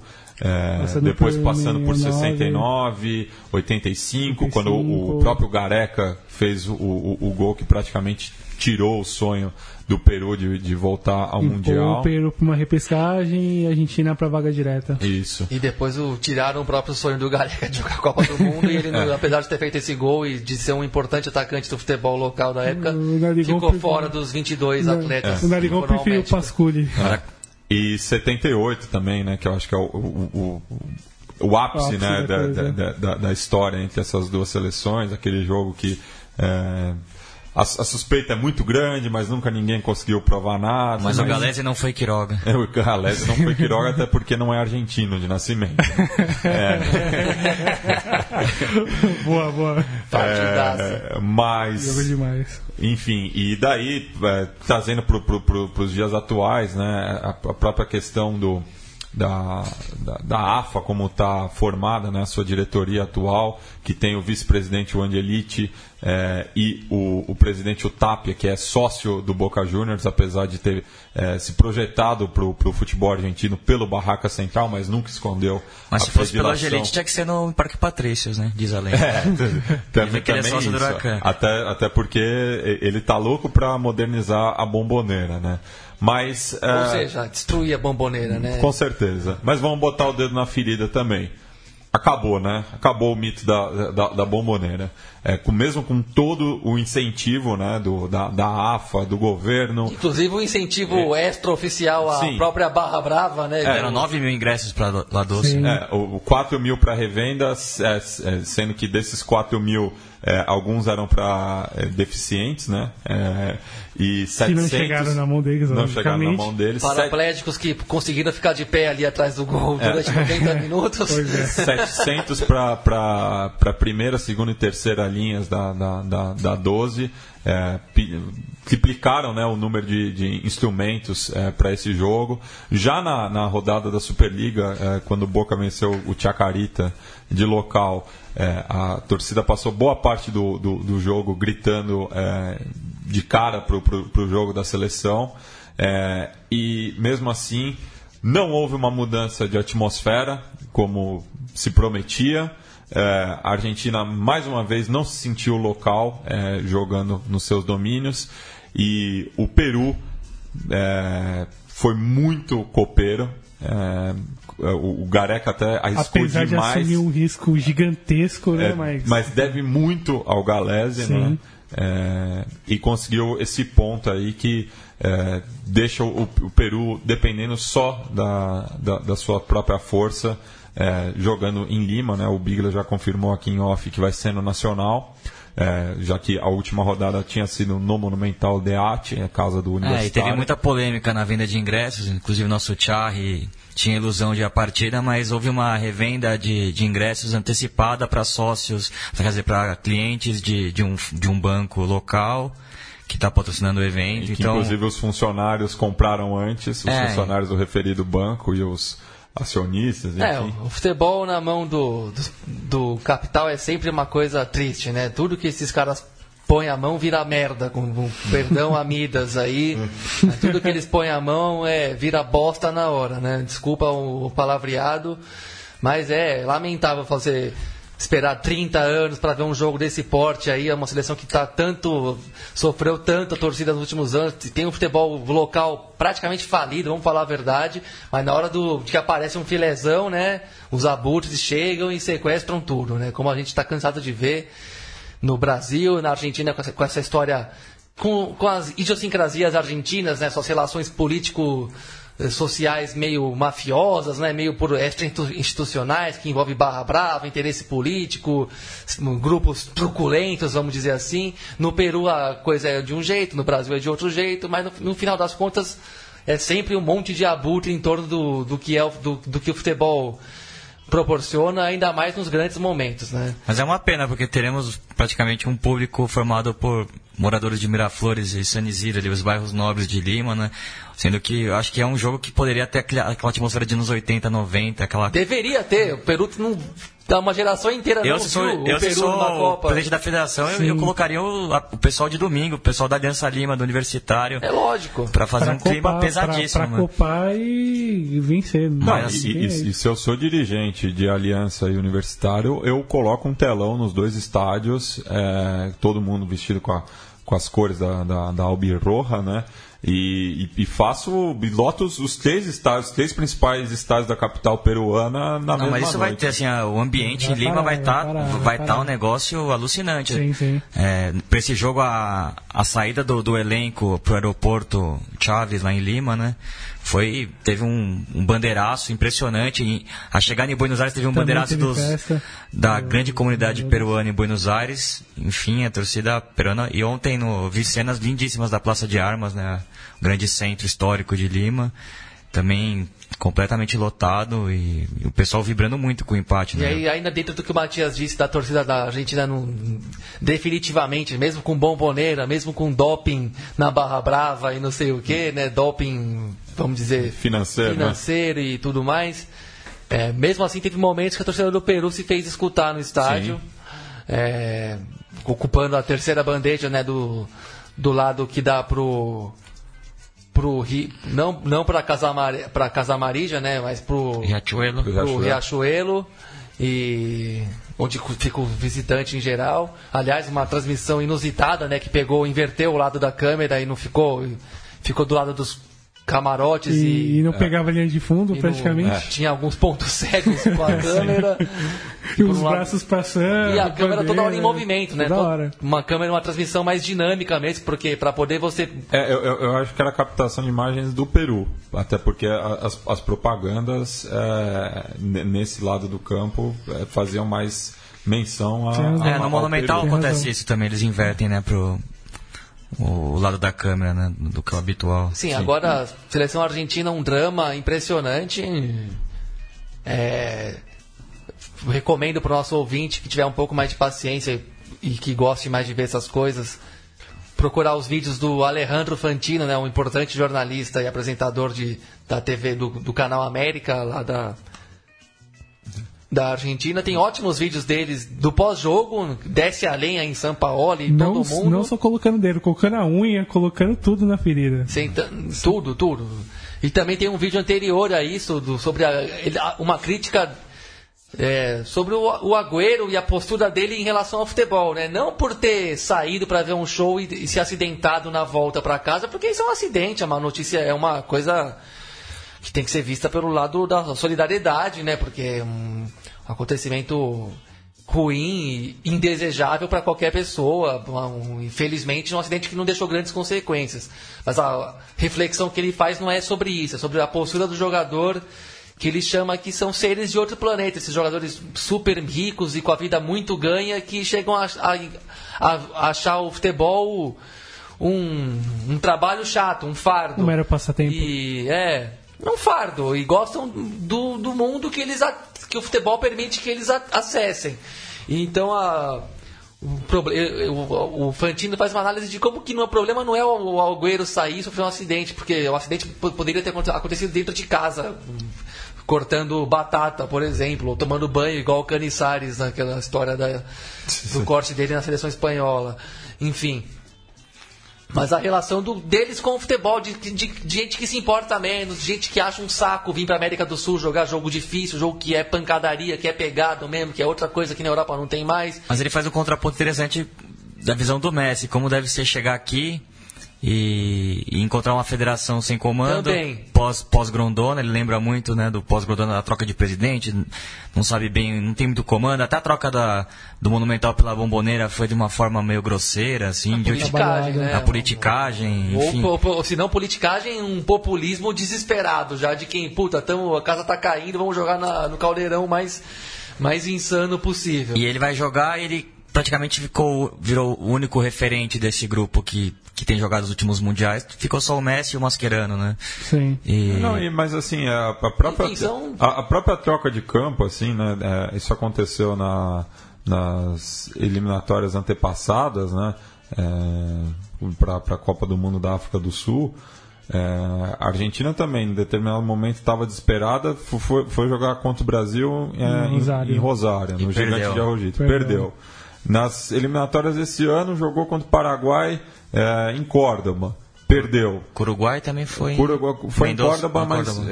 é, sim, acho que foi Córdoba também. Um gramado horroroso. Mas daí, daí ganhou, mas mudou para Bomboneira, não conseguiu ganhar do Peru. O problema não é o campo, né? É, não, nada a Mas é. ver. É, é, isso daí é uma bola cortina mesmo. de fumaça. Fa- Falta a bola. A Argentina não faz um gol há cinco jogos. E, a, e, mais, e- e mudou de centroavante em, em quatro oportunidades. Não, dá um desespero. E aí o, o São Paulo, ele critica. o- Vou voltar ao Fantino, que eu acho que tudo que ele que eu gostaria de falar sobre a seleção, que eu poderia falar de bom, é só eu, eu, eu posso indicar ao, ao, ao nosso ouvinte que esse, essa figura já falou completamente. O São Paulo, primeiro, radicalizou, isso até o Douglas falou também na nossa, na nossa conversa interna, radicalizou demais na mudança.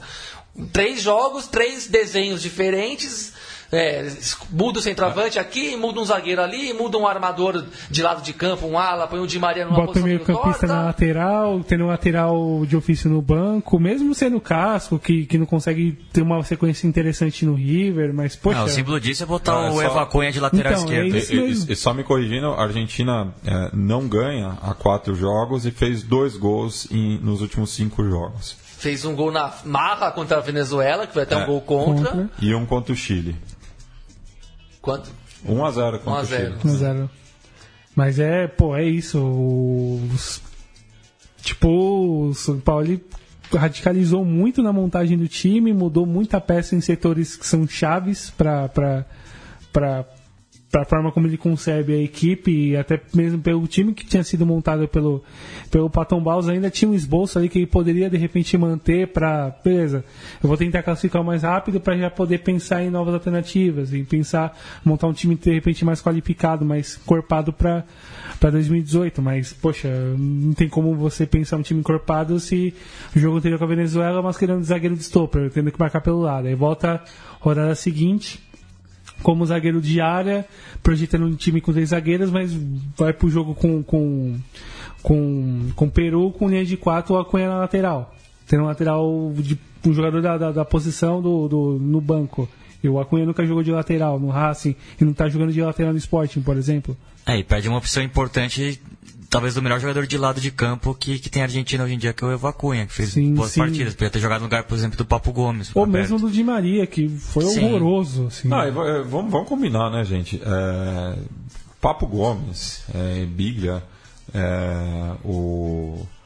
O o Banega Rigoni. também tá na fase. É, o Rigoni que, é- que, é- que é jovem, assim, mas entrou numa furada. Tipo, Benedetto tava também. temendo. Benedetto, É assim, apavorado, o Rigoni tava apavorado ontem, Isso, o- na cara dele. Mas eu, eu- eu acho que o, o Papo Gomes é, é o símbolo disso. É um jogador que na Argentina não fez nada. É, surgiu no Arsenal de Sarandi, era banco no São Foi Lourenço. campeão no, no Arsenal, que é, que é dificílimo. Foi- Foi campeão É. da Copa Sul-Americana, se não me engano, foi 2007. ele que fez o gol do título. 2007. Mas, sabe, tem uma história no futebol, uma carreira honesta, vamos dizer assim. Mas, sabe, é tipo, do nada. É, é, é, um- é um tipo um Leo- o Leomar do Leão em 2001, fazendo um, um paralelo, em- É. independente de qualquer posição. Um cara que teve uma carreira regular, respeitável, mas que, de- mas que nunca foi nem cotado para a seleção Tá de quatro nada. anos na, na Atalanta, De repente sabe? Com aparece todo no respeito jogo- ao Atalanta. É né? muito hype, muito hype, Aham. muito hype em cima dele e o Dybala no banco o jogo inteiro. De repente, uma loucura. De, de repente, você inventou um Leomar ali pra jogar no ataque da seleção argentina num jogo pesadíssimo desse. E aí, de novo, voltando ao que o Fantino disse. Não, e, e- e o Pastore, por exemplo, que joga, vem jogando muito mais do que ele na equipe da capital francesa, não é nem convocado. Sim, É, e, e tem E uma falta coisa o cara também. que pensa né? o jogo no meio campo também, né? Ah, Além de tudo isso, esse ambiente pesado que cerca o time, como disse, como disse o Fantino no programa que eu assisti, é, o, o, o cagaço ali é generalizado, né? Vamos dizer, só o Messi consegue jogar futebol mesmo, né? Já vamos parar com excelente que o Messi não joga bem É, assim. o Messi fez uma porque, boa- pelo amor grande de Deus, partida né? ontem. Colocou todo mundo na cara do gol o jogo inteiro. todo Quer mais mundo- o quê? Todo mundo procura ele. Não, Porque e tá, toda- tá muito pesado. Ele botou a gente na cara do tá gol muito o jogo pesado. inteiro. Sim. Não, não dá pra fazer muito mais do que ele. Chutou uma bola na trave que por muito pouco não entrou logo no começo do segundo tempo. Ah, é, quase abriu o jogo numa lance inteligente que ele, que ele consegue desmar- se desmarcar no Bate, o zagueiro corta a peça. Fez de tudo que foi possível. Não entrou porque é, parece que todas as energias do mundo estão contra mesmo ali. E o ambiente não favorece, o time também não favorece. Mas até por isso eu acho que o Messi tem que E- jogar como, como um homem mais avançado. Já que não tem um centroavante, Não, avança um pouco ele, ele. a bola tem que passar por ele mesmo. Tem que jogar, tem que jogar onde está jogando mesmo. Porque, Porque o meio-campo é ele é um nulo, cara que quanto, é- quanto mais ele pegar na bola, melhor pro time. A, E o- a- a lógica é bem simples. E o meio Ele fica campo é muito nulo. longe do gol pra, pra finalizar, né? Esse é o Sim, problema. mas o que lhe serve de bola não serviriam para ele. Aí que dá o É. problema. É, E, nossa, o medo é visível nos jogadores argentinos. É que, como disse o Fantino, jogam como se tivessem, tipo, como se fosse o Independiente e o River naquela reta final dos- das campanhas de rebaixamento. Você vê que o pavor e o peso no campo estão muito fortes. E time grande, quando joga, quando tá em. em- é aquela coisa, né? Time grande, quando tá pra cair, É meio areia, modi- a, meia areia- a teoria da areia movediça pra time grande que tá lutando pra É, não cair. areia tipo, movediça. E a Argentina, pra nessa situação de meio que correr um risco enorme de ficar fora da Copa do Mundo, é uma situação meio similar no âmbito de seleções. E esses jogadores não tão, que jogam pela seleção argentina não estão acostumados a, a lidar com, com uma situação dessa, né? De. De, não, não- eles não estão vendo contra quem que eles vão chegar na semifinal ou, ou nas quartas de final. Eles estão vendo se eles vão ser a primeira geração dos últimos não sei quantas décadas que não vai para a Copa do Mundo, né? Então tá todo mundo ali com um, um- uma a, a perna tá tremendo um pouco ali na hora de resolver coisa e vai ser pesado esse último É, jogo com o Equador, vai ser uma guerra mesmo. Se comprovou ontem, com o quanto tá pesado, se comprovou Tem claramente. gente ali que não, não, não consegue se comportar. A geração já é totalmente questionável. E, além de tudo, tem gente que não consegue se comportar à altura do que a circunstância exige psicologicamente. Né? Vai ser um sofrimento. Sorte que a, da, da Argentina, a virada que o Paraguai conseguiu levar para cima da Colômbia. Porque se se a Colômbia tivesse ganhado esse jogo, tá- aí a situação estava na beira da tragédia mesmo. É, com a vitória depende dela mesmo. Mas mesmo assim, se a a Argentina chegar lá e perder do Equador, tá fora. E eu não descarto que percam esse jogo do Equador, não. Ah, o empate também. Mesmo com o Equador fora, praticamente não, também. não vejo porque o Equador não teria motivação de ganhar esse jogo e entrar pra história, Ah, entrar é- pra é- memória do continente. É A gente ganhar ou ganhar. ganhar, ganhar. Não, não, não dá para especular mais com o resultado. A gente depende de si própria. Se ganhar, tá, tá dentro. Ao menos na repescagem. É. Sim. Algo para se destacar. Não, se, se, se, ganhar, tá dentro. Tá dentro porque as outras combinações vão permitir é, que ela chegue Porque Colômbia e Peru, se a, se a Argentina. Não tem como os dois irem. Os dois irem. Então a, a Argentina passa. Mas é um jogo Sim. que o São Paulo vai ter que também mudar o desenho, vai ter que precisar de jogadores de mais, com mais velocidade, mais físico para aguentar a altitude. E não acho também que ele vai ter que colocar muitos atacantes nesse jogo, acho que ele vai ter que preencher um pouco preencher mais o meio. Campo, porque vai ser mais exigente, a condição é, física vai ter que ser um jogo melhor. muito matreiro, vai ter que fazer um jogo muito na miúda, botar a linha, eu, na minha opinião, linha de quatro atrás. Sai na boa só. Sair na boa, ter paciência de jeito nenhum sair perdendo logo no começo, porque seria uma. Eu armaria duas linhas de quatro de Bala e Messi na frente. O básico do básico e os dois na frente. Tenho que Sim. resolver, que deixar para resolver no segundo tempo mesmo, com, uma, com aquela frieza que não é fácil ter nessas horas. É. A desenho está muito claro, o Evacunha aberto na esquerda, o, o Agüero, o Dybala e o Messi na frente. Acho que é esse esquema, e preencher o meio. Não tem Mas muito aí preencheu meio com quem? Com o Billy Banega de novo? Como foi ontem? É, teve a lesão do, do Gago, que eu acho o jogador mais Gago. talentoso, que a meu ver deveria ter começado a partida, né? Sim. Mas a, na hora que ele coloca o Gago não tem sentido nenhum ali, né? Colocou mais um volante e, e, o Gago muito azarado também, se lesionar novamente num, num jogo importante, ele que já se lesionou em dois super clássicos. Sim. Enfim. E agora falar um pouco do Peru, né? Falou bastante da Argentina, mas o Acho que o Gareca teve que mudar o desenho tático, né? Perdeu duas peças muito importantes. Falou-se muito da, da, perda do Cueva, mas acho que o Carrilho foi até mais importante pelo que o jogo pedia, né? Um homem para um homem para contra-ataque pela direita, né? Ele perdeu esse, é, essa peça, ele colocou o Farfan ali, o Farfan fez uma partida muito ruim. É, Aliás, perdeu a chance mais tá, clara né? do jogo ali no, naquela, naquela bola que vem da esquerda, ele entra em diagonal e acaba acertando a trave. Uhum deixou só o Guerreiro na frente brigando com o Mascherano e Otamendi. O Guerreiro fez uma partida muito valente ali. Inclusive trocou algum, algumas gentilezas com, com o Mascherano durante o jogo. E acabou quase metendo gol de falta no, no último lance do jogo. E apostou por três volantes, né? É, um, com o Renato Penha. Tapia, o, Tapia, o Penha, Penha e, e, o Otum. E o Otum que a gente acostumou a ver aqui no Vasco como lateral e, e tem jogado muito bem de volante. Jogou bem Fez de uma volante grande ontem. partida ontem. Sim, e... e... o Renato Tapia é um dos moleques que o, que o Gareca acabou apostando para marcar o Messi. E sofreu um pouco, que tomou um cartão né? amarelo até muito cedo, que eu até temia que ele podia ser expulso mas conseguiu ter inteligência de, de se manter no jogo até o final, né? Um, um jogo muito concentrado do Peru. Você percebia as linhas muito próximas, é. o time muito atento, sem, sem dar brecha, conseguindo outra peça, outra peça importante foi o Cristian Ramos, que faz a, a defesa com, com, com o Rodrigues. Rodrigues. Mas o, o rapaz que joga no, no Aliança Lima, o Araujo também fez uma partida bastante, bastante firme, né? O Corso uhum. também ganhou o lugar do Advíncula na direita também. O Traco guardou o Di Maria no bolso. É, fez uma partida boa também. Uhum. Então. E o Galese monumental, né? O Galese fez uma grande, grandíssima Ele que partida. ficou de fora das duas últimas partidas, né, por lesão e voltou em grande estilo. Sim, sim. Mas eu acho que das contas ele que garantiu mesmo. É, sim. mas eu acho que para jogo com a Colômbia deve voltar o Cueva, deve voltar o Carrilho, deve voltar pro seu habitual 4-2-3-1. Sim. O Flores, que tinha sido importante, não fez ontem uma grande partida, deve jogar pela esquerda e o Guerreiro na frente, né? Sim. Acho que não tem muito segredo. Esse deve ser o time do Peru que, que vai para esse jogo mais importante da, das últimas Nos quatro últimos décadas. 35 anos, se a gente lembrar do. do pois é. é. E essa última rodada que se desenha, né? É, é na próxima terça-feira, dia 10 de outubro, todos os jogos às 8h30. O Brasil recebe o Chile é, no, na cancha do Palmeiras, ali né, na, na rua Turiaçu, agora Palestra Itália, aquele trecho. É, o Equador recebe a Argentina no Olímpico Atahualpa, em Quito. O Peru recebe a Colômbia no Estádio Nacional, como o Biglia já trouxe a informação aqui.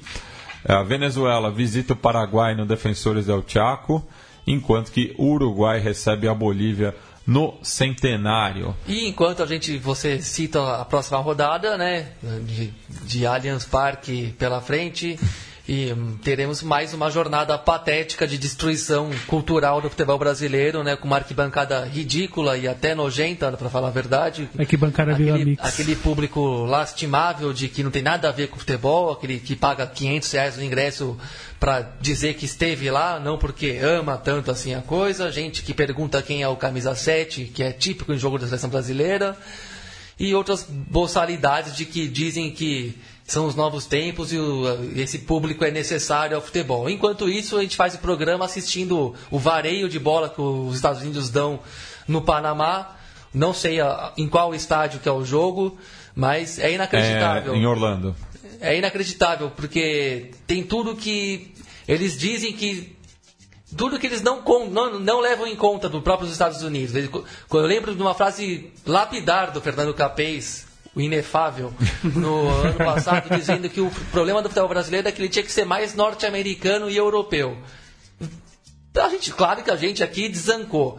Mas vendo esse jogo, bem que podia ser mesmo, porque ó, o jogo é muito importante para a classificação dos Estados Unidos, que estava em quarto lugar, está indo para terceiro lugar porque está passando o próprio Panamá, um confronto direto na CONCACAF.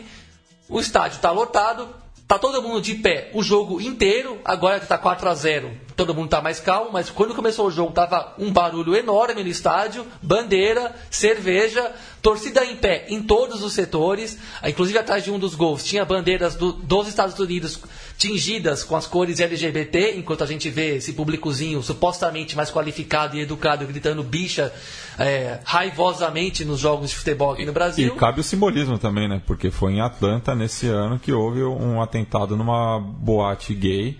É, então a, a torcida local co- comprou né, é- é- essa, essa Exato. luta. Enquanto nos, nos Estados Unidos o futebol vai sendo uma expressão de. e, e um encontro de liberdades e, e gente diferente e, diver- e respeito à diversidade, o futebol curiosamente tem essa faceta bem visível nos Estados Unidos, é um espaço de maior aceitação à diversidade. Mais plural. No Brasil, ele vai sendo cada vez mais um reflexo do apartheid social desse país é, falido que nós somos e digo isso também com muito, muita amargura mesmo, porque depois de ver o próprio Corinthians divulgar uma pesquisa essa semana na qual mostrava que a, a média de renda dos frequentadores da arena é uma coisa inacreditável, de alta, é de coisa de 8 mil reais. Mais disso, 60% tem no mínimo o ensino superior completo. Se- 80%. Não, 60% no mínimo. Porque, No mínimo, porque é isso, contando os pós-graduados É, e não sei isso, o que, é. dá 80%. Quer dizer, enquanto eles fazem, ah, simplesmente roubam o futebol da gente e, e levam o apartheid social do país para dentro do, do estádio, a gente vê que nos Estados Unidos, ao contrário do que presume o senhor Fernando Capês, eh, o futebol é uma expressão da diversidade, da tolerância, da, da cultura torcedora que o brilhante livro do nosso amigo Irlan Simões tanto, tão bem defende, tão bem expõe, que é, que é a dica que eu posso dar para os nossos ouvintes, o, o livro Clientes versus Rebeldes, Que tem o apoio da Central 3. que tem o apoio da Central 3, inclusive teve um debate que o próprio Matias participou de lançamento do livro aqui em São Paulo. Enfim, vamos nos armar porque eles vieram para tomar tudo e a gente vai ter que tomar de volta em algum momento, né? Pois é, e a gente vai encerrar o programa homenageando a Violeta Parra, eh, cujo centenário de nascimento foi na última quarta-feira. eh, e pra, a- a- aproveitando também, eh, eu gostaria de mandar um abraço para o professor Alexandre Barbosa, né, que eh, escreveu um belo artigo eh, sobre, sobre a Violeta Parra e também a Mercedes Sosa, já que nessa semana também, no, mes no mesmo dia, completou-se oito anos da morte de La Negra. A gente vai encerrar o programa com a Mercedes Sosa cantando eh, um tema da, da Violeta Parra, no caso Volver a los 17. É, lembrando também né, que o Brasil recebe a, a seleção chilena né, na, na, na próxima rodada, então a Violeta Parra é uma figura central nas artes, no plural, eu falo porque ela não era só é, musicista, né, ela era uma fol- folclorista, artista visual de mão cheia.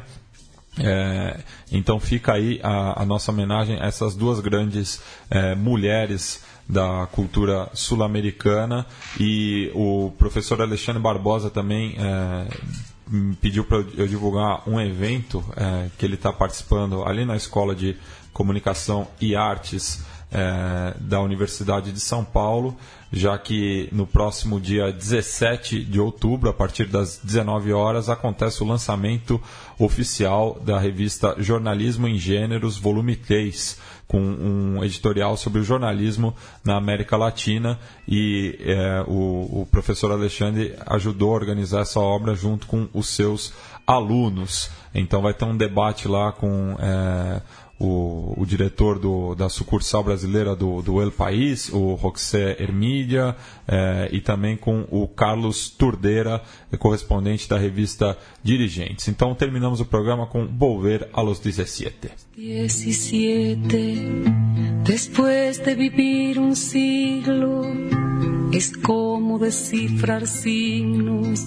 sin ser sabio competente volver a ser de repente tan frágil como un segundo, volver a sentir profundo como un niño frente a Dios. Eso es lo que siento yo en este instante fecundo. Se va enredando, enredando como en el muro la hiedra y va brotando, brotando como el en la piedra, como el musguito en la piedra, ay sí, sí, sí. Mi paso retrocedido cuando el de ustedes avanza, el arco de las alianzas ha penetrado en mi nido con todo su colorido, se ha paseado por mis venas y hasta la dura cadena con que nos ata el destino es como un diamante fino que alumbra mi alma serena. Si va enredando,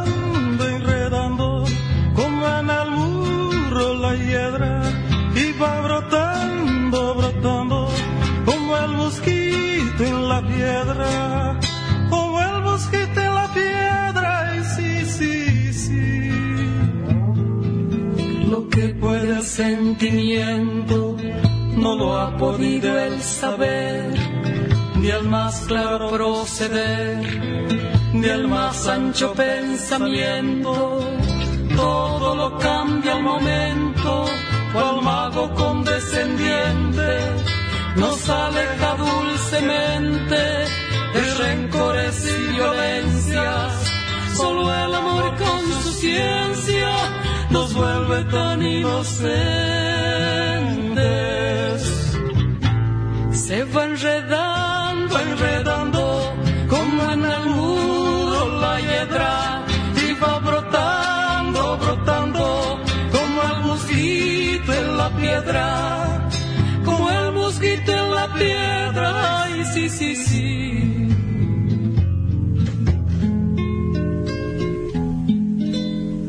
El amor es torbellino de pureza original hasta el feroz animal susurra su dulce trino retiene a los peregrinos libera a los prisioneros el amor con sus esmeros al viejo lo vuelve niño y al malo solo el cariño lo vuelve puro y sincero. Se va enredando, enredando como en el muro la hiedra y va brotando, brotando como el mosquito en la piedra, como el piedra, ay sí, sí, sí.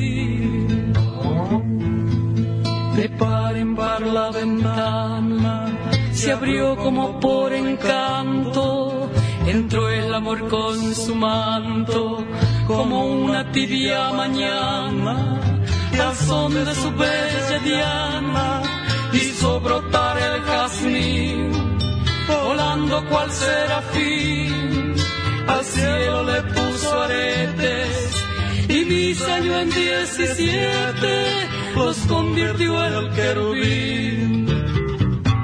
Se va enredando, enredando, como en el muro la hiedra, y va brotando, brotando, como el mosquito en la piedra, como el mosquito en la piedra, y sí, sí, sí. Você ouviu uma produção da Central 3. Para ouvir a programação completa, acesse central3.com.br.